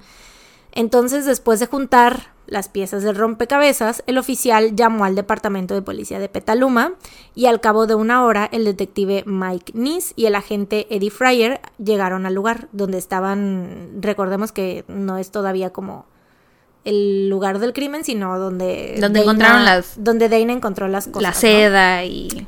En las calcetas y así. Eh, el detective Eddie dijo que nunca olvidaría ese día. Es, era, bueno, esa noche más bien, porque ya era tarde en la noche. Él y Mike estaban parados en la montaña, estaba empezando a nublarse, de repente empezó a llover y ahí fue cuando ambos se miraron a los ojos y supieron que habían descubierto una pieza clave que los llevaría a la resolución del caso de Polyclass. Después de que se recopiló la evidencia, los investigadores comenzaron inmediatamente a buscar en los alrededores cualquier señal de Polly. Pasaron días buscando en la montaña con más de 300 voluntarios y otra vez los perritos de búsqueda. Eh, las autoridades consultaron con la policía del condado de Sonoma para obtener el informe completo del incidente que había ocurrido en la propiedad de Dana y descubrieron que el hombre que los agentes habían interrogado se llamaba Richard Allen Davis. El acceso de sus antecedentes penales reveló que justo había sido puesto en libertad condicional después de una sentencia de ocho años por secuestro. La policía también se enteró de que en 1976 había sido detenido por robo, secuestro y agresión con intención de cometer violación. Que en 1978 había sido arrestado por otro secuestro y por un par de cargos de agresión con arma mortal y que en 1984 había sido detenido por un caso de secuestro, agresión con arma mortal, incluido el uso de un arma de fuego, y robo a mano armada. O sea, sí tenía... Ahorita te voy a decir por qué no les apareció en, en la placa. Ajá. La foto del arresto en su expediente coincidía con la descripción de las niñas y también descubrieron que su madre vivía en Petaluma, por lo que eso le daba motivos para haber estado ahí. Entonces, en este momento, todas las piezas estaban encajando. Los artículos descubiertos cerca de la propiedad de Dana fueron trasladados inmediatamente al especialista forense Chris Allen, que era el que tenía el mismo de hace rato. Sí, el que tenía las otras, las demás pruebas, que pues quién más iba a hacer la chamba. Examinó cuidadosamente. Así es, quién más iba a hacer la chamba si él ya se había desvelado. Pues sí. dejar que alguien más se lleve el crédito. No, hombre, ¿cómo crees? Eh, uno de los más interesantes fue la tira de tela que se encontró en el bosque. Lo que Allen tenía que hacer era establecer si los bordes de esta tela se alinearían con las tiras de tela que se había encontrado en el dormitorio de Polly, Ay, qué emocionante. la cual había sido usada para atar a sus amigas. Y en efecto todo encajó. O sea, así como, como las pinzas de- del cabello cuando se unen y quedan así como una sola. Sí, así, qué así. satisfactorio, güey. Ya sé. O sea, porque él también ya tenía tiempo trabajando con eso, ¿no? Ujú. ¿Dos meses? Sí, Entonces, wow. Sí, sí, Qué sí. chido. Así es. Sí, debió de, ser, debió de ser muy, muy, muy satisfactorio para él. Esto significaba que Polly había estado en el terreno de Dana después de su secuestro. Sin duda, Richard Allen Davis también había estado ahí, pero esto no era suficiente para arrestarlo por secuestro. Los detectives sentían que si lo ponían bajo custodia podrían reunir las pruebas que necesitaban para vincularlo con la desaparición de Polly.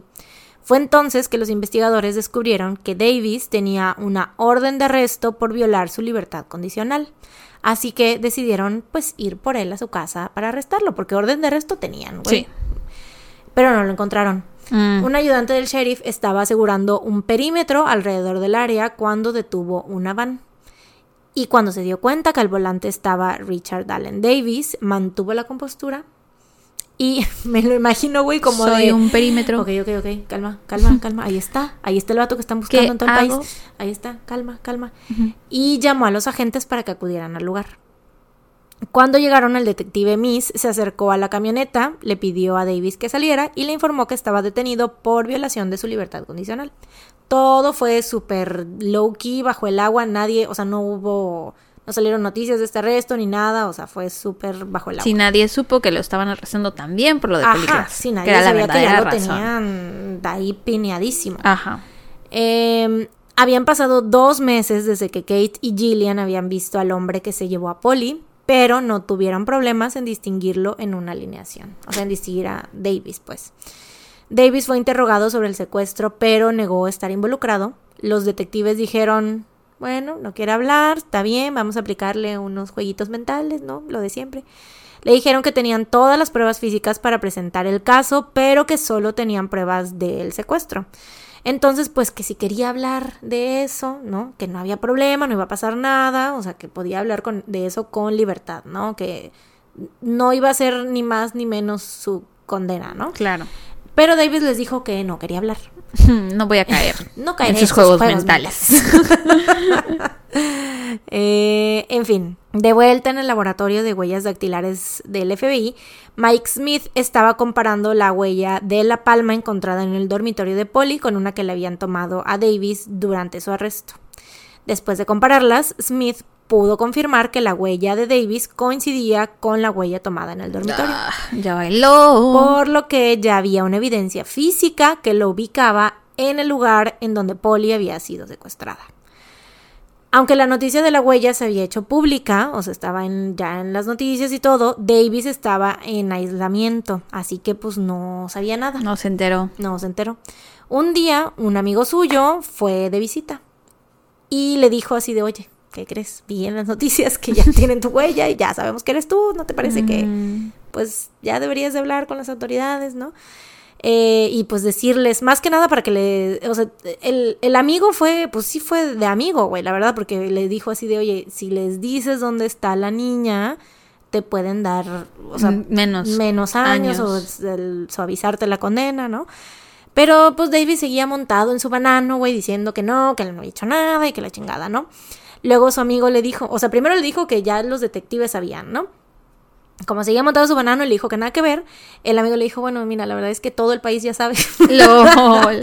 ya todos vieron que la huella coincide, entonces, eh, pues David se dio cuenta de que en ese momento la única cosa que podía hacer, y ahora sí, era tratar de llegar a un acuerdo con las autoridades. Mientras, la búsqueda de Polly seguía en los alrededores de la propiedad de Dana. Y pues en ese momento el detective Miss recibió una llamada de la cárcel, que era Davis, quien le dijo, yo creo que porque Miss era el que había tenido como que esta relación con él, fue el que lo arrestó. Entonces yo creo que él fue el que le estuvo diciendo de que dinos, háblanos, no hay pedo. O sea, como que tenía, fue good cop, ¿sabes? Ok. O sea, tenía como buena relación con él, pues. Eh, entonces, pues Davis le marca a Miss y le dice, oye, la cagué, la cagué a lo grande. El detective Miss y el agente especial Larry Taylor se reunieron con Davis en la sala de interrogatorios, que supongo que Larry Taylor estaba ahí para ser el bad cop. Güey, qué increíble que te refieras a maté a alguien como Diciendo la la, cagué. cagué. La cagué horrible. La cagué a lo grande. No mames. No mames. Vete Ya a la sé. chingada. Siento que en inglés se escucha más fuerte, como de I fucked up. I fucked up big time, Mm. ¿no? Se escucha más fuerte. Pero sí, o sea, la verdad es que como que ya dilo, güey. Como que la cagaste, o sea, di ya. Soy una basura de persona. Eh, pero bueno, se reúnen con el Davis en la sala de interrogatorios y ahí les cuenta los detalles de la noche del primero de octubre.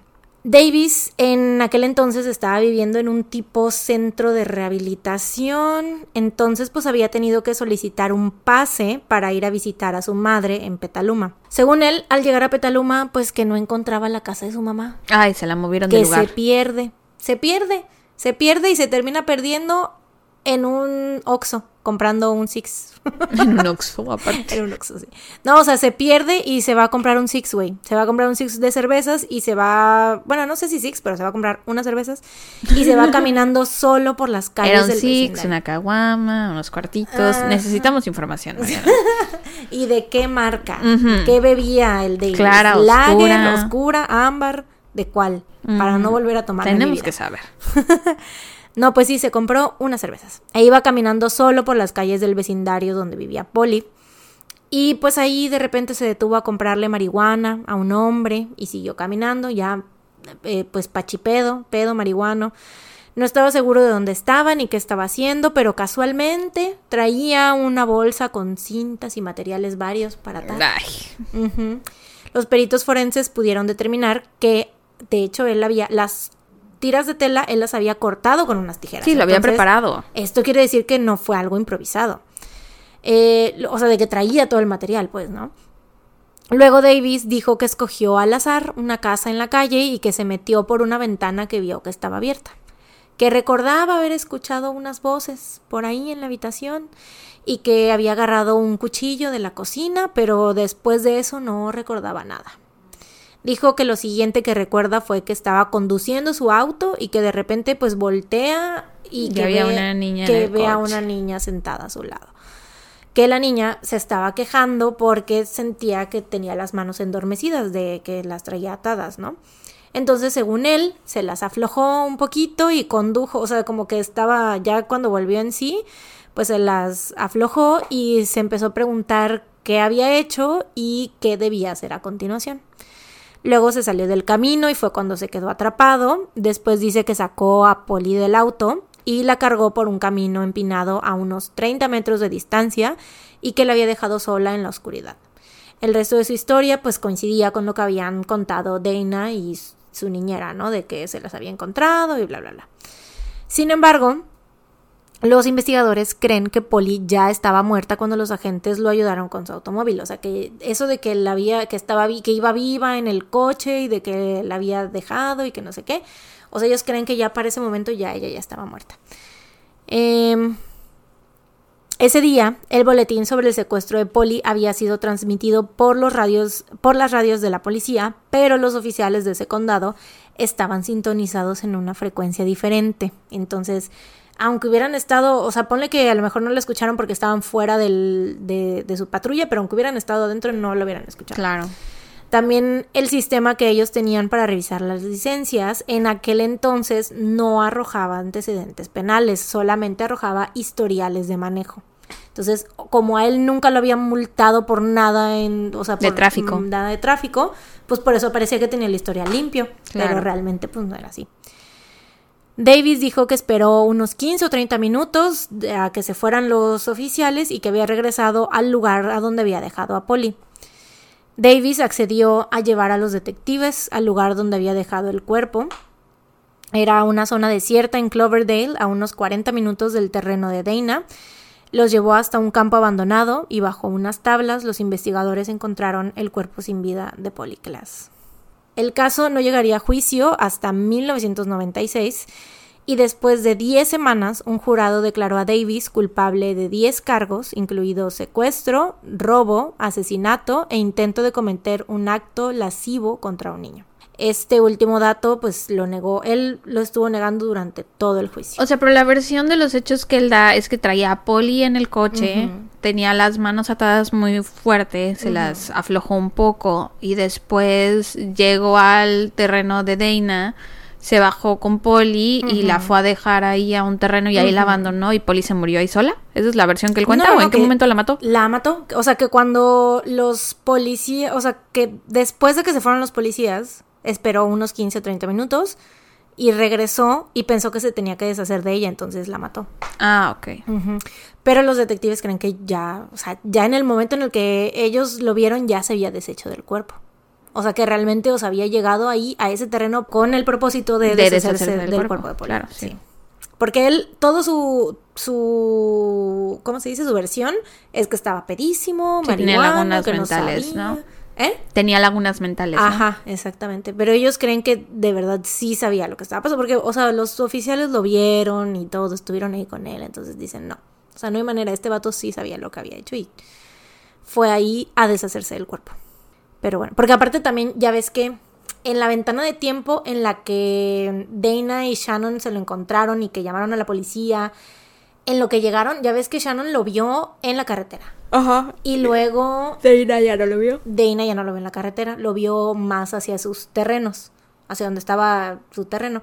Entonces, después cuando llegaron los policías ya estaba otra vez en el coche. Entonces, que ahí fue donde Dana no lo sabía en ese momento, pero donde fue a aventar las cosas de Polly. Ajá. Entonces, obviamente ya había, ya se había deshecho el cuerpo también. Sí, ya se, o sea, se deshizo de las cosas, ¿sabes? Entonces, pues sí. Eh, Davis fue condenado a muerte y continúa en el corredor de la muerte en la prisión de San Quentin.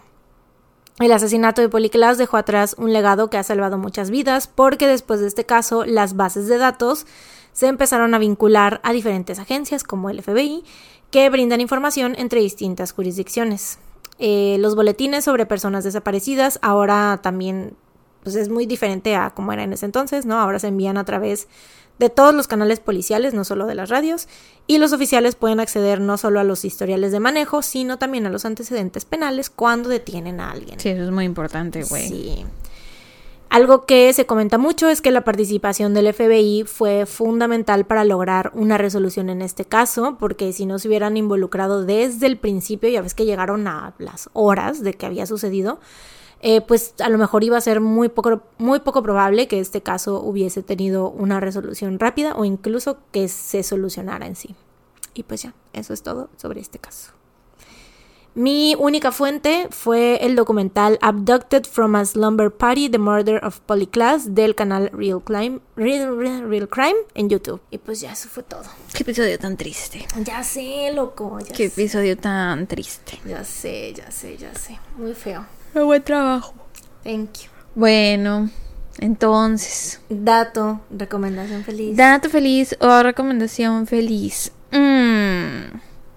Mi dato feliz es que ya viene diciembre. O sea, ya es diciembre. Cuando ustedes estén escuchando esto, ya casi es diciembre. Entonces, estoy muy emocionada por las fiestas decembrinas, por tomar chocolate caliente, por prender mis velas, por ponerme arbolito, ver cosas. ¿No has de puesto tu arbolito? Mm-mm. Ver cosas de Navidad, cosas así. Estoy muy emocionada por eso.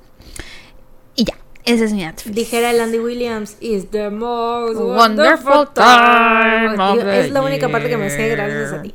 Pues es la única parte que yo también me sé. Es que siempre es la que ponen en las películas, según yo. LOL. Sí. Sí, ese es mi dato feliz. Estoy muy emocionada por diciembre. Y ya. Ahora, ¿cuál es tu dato feliz? Neta, o siento que está bien cortito ya tu dato feliz. O sea, estás diciendo que mi dato feliz no es lo suficientemente no, bueno. Ay, ay, no, digo porque normalmente, o sea, últimamente han sido más largos, pues. No, pero- Súper breve. Sí, pues es que es eso. O sea, todo diciembre en sí estoy emocionada por ir con mis hermanos a cortar el árbol, por ver si se pelean este año. el año pasado sí se pelearon. El año pasado se sí. pelearon, entonces ver- ahorita que me dijiste así de que, que vamos a ir tal día, tal domingo, y yo así, a ver si no se pelean. otra vez. Ajá, a ver si no se pelean, a ver si no me peleo yo, porque el año pasado yo no me peleé, entonces a ver si no me peleo yo. Ojalá y sí, para que haya drama. este mm, Y pues según yo en mi cabeza voy a hacer vlog más, por eso no he subido, no he puesto mi árbol porque quiero grabarlo y subirlo a mi Mm. canal. Estoy emocionada por eso, si es que eso llega a pasar, quién sabe. No sé, no me conozco. Pues yo creo que sí, porque, o sea, una vez al año siempre subes vlogs en Navidad, ¿no? Sí, sí, sí. Porque quieres aguinaldo. Entonces, obligadamente. Entonces, pues eso, ese día estoy feliz. Ay, pues yo sí tengo recomendación. ¿Cuál es? Tengo recomendación feliz. El lunes, ya ves que hubo puente. El lunes fui con mi amix, la Tania, a ver. Es que. ¿Cómo se llama? La nueva de los. Bueno, la nueva precuela de los Juegos del Hambre. La Ah, de claro. Balada de pájaros cantores y serpientes. Esa película está muy buena, la verdad. O sea, bueno, me gustó. Me gustó. Yo. Ya se me había olvidado que era yo fan de los Juegos del Hambre, la verdad. O sea, es que. Mira, siento que es de esas trilogías o cosas así que pues ya pasaron hace tiempo y como no, o sea, siento que no se han mantenido como en el, pues en mi radar, pues, porque por ejemplo Harry Potter siempre hay merch de Harry Potter everywhere y así, ¿no? O sea, o Star Wars o así, o sea, son ese tipo de, de pues de franquicias que sí están todo el tiempo en, en mi mente porque todo el tiempo hay cosas y hay merch así, ¿no? Pero los Juegos del Hambre ya no me acordaba yo que yo era muy fan de los Juegos del Hambre, güey. Que yo todas las películas las fui a ver en estreno y todo. Y que noviembre, o sea, noviembre era, significaba los Juegos del Hambre, güey. Y entonces ahora ya quiero hacer tradición como de pre-Navidad, ver, siempre las películas de los Juegos del Hambre. Porque, güey, ese día salí así de no mames, qué ganas me dieron de volver a verlas, güey. Entonces las vi todas así de, o sea, el lunes vi los Juegos del Hambre, el martes vi Catching Fire, el miércoles vi Mockingjay parte 1 y anoche vi Mockingjay parte 2. Y, güey, la neta, qué chidas películas, güey, la Sí, verdad. es Son una muy historia buenas. muy buena. Creo que yo voy a ir a verla mañana. Sí, güey. Aunque no estoy segura porque querían ir a las ocho y media de la noche. Y yo Ay, así de, ¿por, qué? quieren ir ¿Por al qué cine en la quieren ir tus noche? hermanas? Son tus hermanas, ¿no? Sí, es que Dani sale muy tarde de Ay, trabajar. porque vayan el domingo mejor. ¿El domingo no trabaja? No sé, la verdad. Es que luego como le toca guardia. Es que Dani trabaja mucho. Ay, Dani, ya no trabajes. Dani ya renuncia. sí, como trabaja mucho, pues a veces solo podemos ir al cine en la noche. Ay, qué Según íbamos a ir mañana en la noche, pero ya no sé. No, pues llévate una coquita, amiga. Me echo una tacha antes de Pues entrar. una tacha, claro, sí, como la drogadicta que eres. no, pero La sí, está muy padre. Fíjate, yo iba con cero expectativas porque no había escuchado yo nada, o sea, ninguna review, ninguna opinión, nada. Entonces yo iba con cero expectativas y no sabía, solo sabía que era pues la historia de origen del presidente Snow y ya, era lo único que yo sabía, que el vato este era Snow y ya.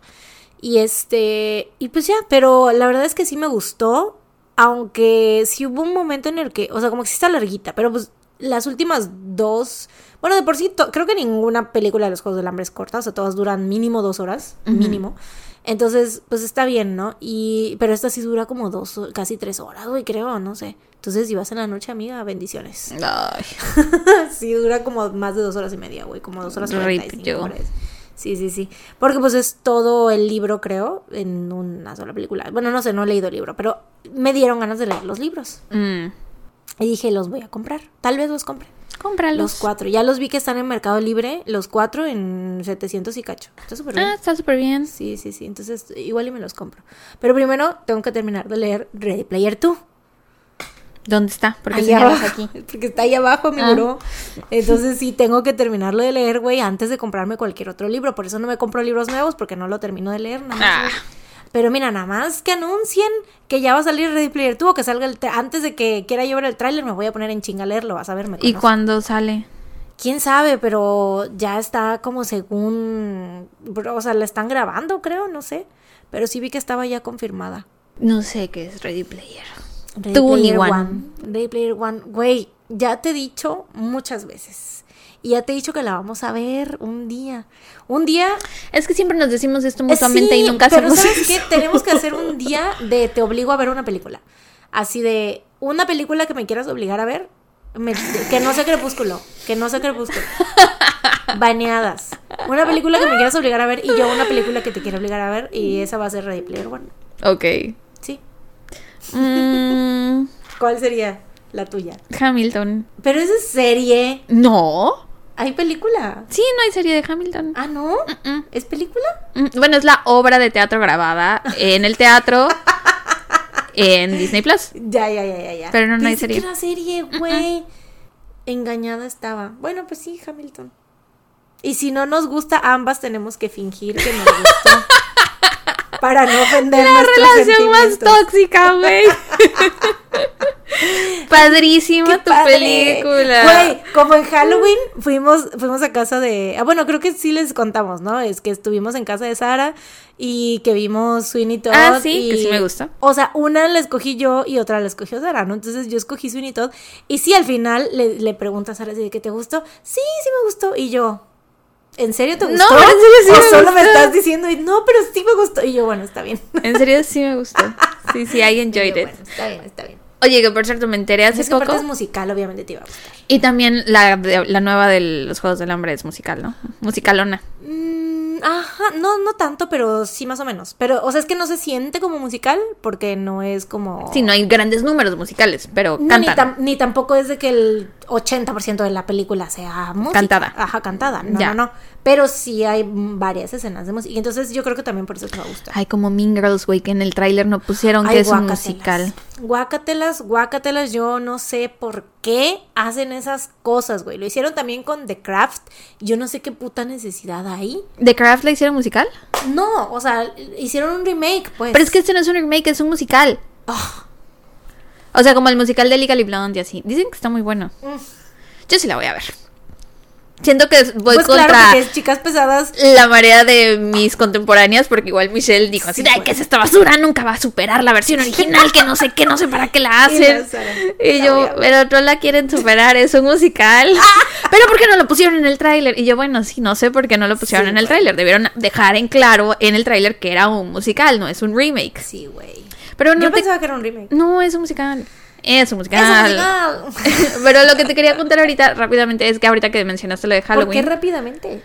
Porque no es una historia larga. O Ah. sea, va a ser rápido. Y yo, por- no, no te apresures. Que cuando fuimos a la fiesta de Gigi, Ajá. que te acuerdas que yo estaba comiendo tacos. Ajá. Y ustedes creo que eran pambacitos y espagueti, Ajá, como y comida de, de fiesta, ¿no? Sí. Ay. ¿Te acuerdas que no el chico que estuvo sentado junto a nosotras hablándonos, sino había otro chico? Yo tampoco lo recuerdo mucho, pero la cosa es que me, me escribió Gigi y me dijo, güey, me acabo de enterar de un chisme de mi fiesta, que no sé qué. Y yo, a ver, cuéntame. Y me manda un audio. Y me dice que ella tiene una prima, que el esposo de la prima era el otro chico que estaba en nuestra mesa. Y le, que le dijo la prima a Giselle, así de, oye, es que yo vi que este mi esposo le estuvo haciendo mucha plática a Sara, que no sé qué. Y yo me quedé así de, bueno, pero ¿qué quiere? Porque aparte yo veía que le hablaba de K-pop y le sacaba temas de grupos y así. Y yo, ah, ajá. Bueno, pues que resulta que el vato, según esto, me estuvo sacando plática. Yo la verdad no me acuerdo de él, me acuerdo del otro chico, el que sí estuvo sentado junto El a Leo. nosotras. Ajá, de él, no me acuerdo del otro, la verdad. Ajá, ni Pero yo. bueno, que resulta que este otro chico estuvo intentando sacarme plática y como platicar conmigo, porque, ¿qué crees que va a seguir a continuación? ¿Porque es Tuntuncity? ¿O No. qué? Porque quería que le invitara yo de mis tacos. que dijo, a lo mejor si le saco plática lo suficiente, eventualmente vamos a llegar a la parte de la conversación donde me va a decir, ¿quieres un taco? Quería probar los Y tacos. Veganos. People, o sea, Sara ni a mí me comparte comida luego, güey. O sea, neta, es bien así con la comida, ya mero a un extraño. Eso le dije a Chichi, porque dice... La única comida vegana que había en el lugar, que había sido comprada especialmente para ella, hasta querer que se le Dice iba a dar un Gigi extraño. que le dijo a su prima así de, ay, pues le hubiera dicho a Sara, Sara es bien buena onda, le hubiera convidado. Y yo así de, No. mira Gigi, se- podré ser muy buena onda, pero cuando se trata de comida, yo no voy a andarle ofreciendo de mi comida a nadie. Claro, si me pide, le voy a convidar. Porque Le voy a decir que no. Pero sí le dije, Pilo, de hecho, si has visto Aladdin, la de caricaturas, Ajá, ubicas al changuito. sí. Bueno, al principio cuando Aladín empieza es de que se roba dos rebanadas de pan, dos pedazos de pan, una para él y una para Abu, que es el changuito, y entonces ven a dos niñitos eh, que viven en la calle que no tienen que comer. Sí, sí, sí, Aladín le da el- su pan a los niños y el búho así de no, ni madre. Ajá, y el Abu así de no se los quiere dar. Pili siempre dice que yo soy Abu. Sí, sí, sí. Y sí Abu. soy. Entonces, sí. Eh, y pues ya, eso me contó y me dio mucha risa, güey. Porque conforme me iba contando la historia, yo no sabía para dónde iba. Yo dije, bueno, ¿en qué puede terminar esto? Porque su prima le está diciendo que su marido me estuvo sacando plática. O, O, sea, que a lo mejor que te había coqueteado o algo Ajá, yo dije esto, de- ajá, ¿cómo va a terminar este audio? Pero no terminó muy chistoso, güey. Solté la carcajada. Jamás me imaginé que esta persona quería de mis tacos. Porque aparte ni me los terminé. Nada que ver, güey, nada que Ni ver. siquiera me los terminé. Ajá. O sea, me los llevé O a sea, la yo casa. creo que nadie, nadie leyó eso en su. Ajá, de que quería tacos.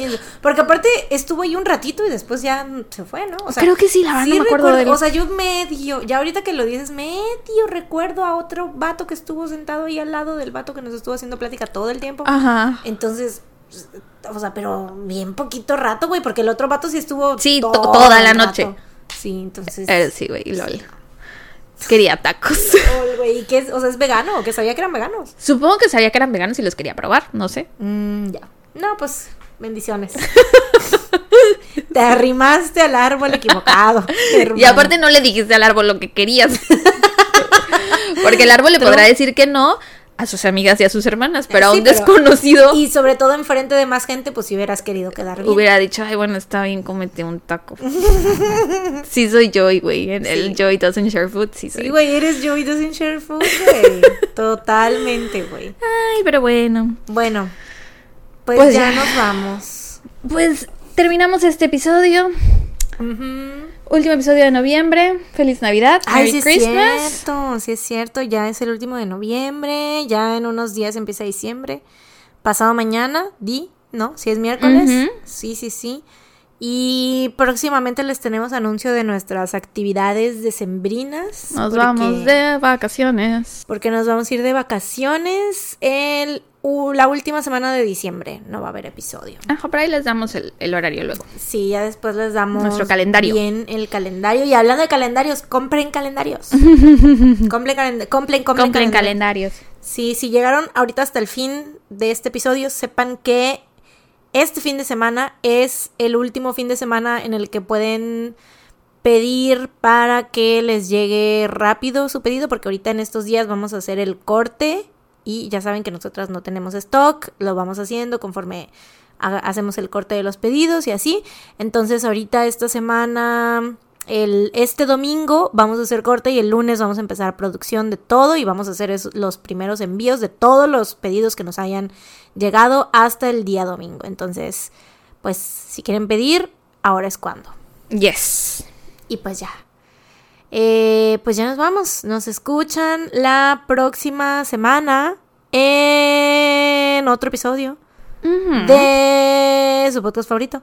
ujú. Mientras tanto, cuídense. Y recuerden, no, No salgan de de casa. Tun, tun, tun. Bye. Bye.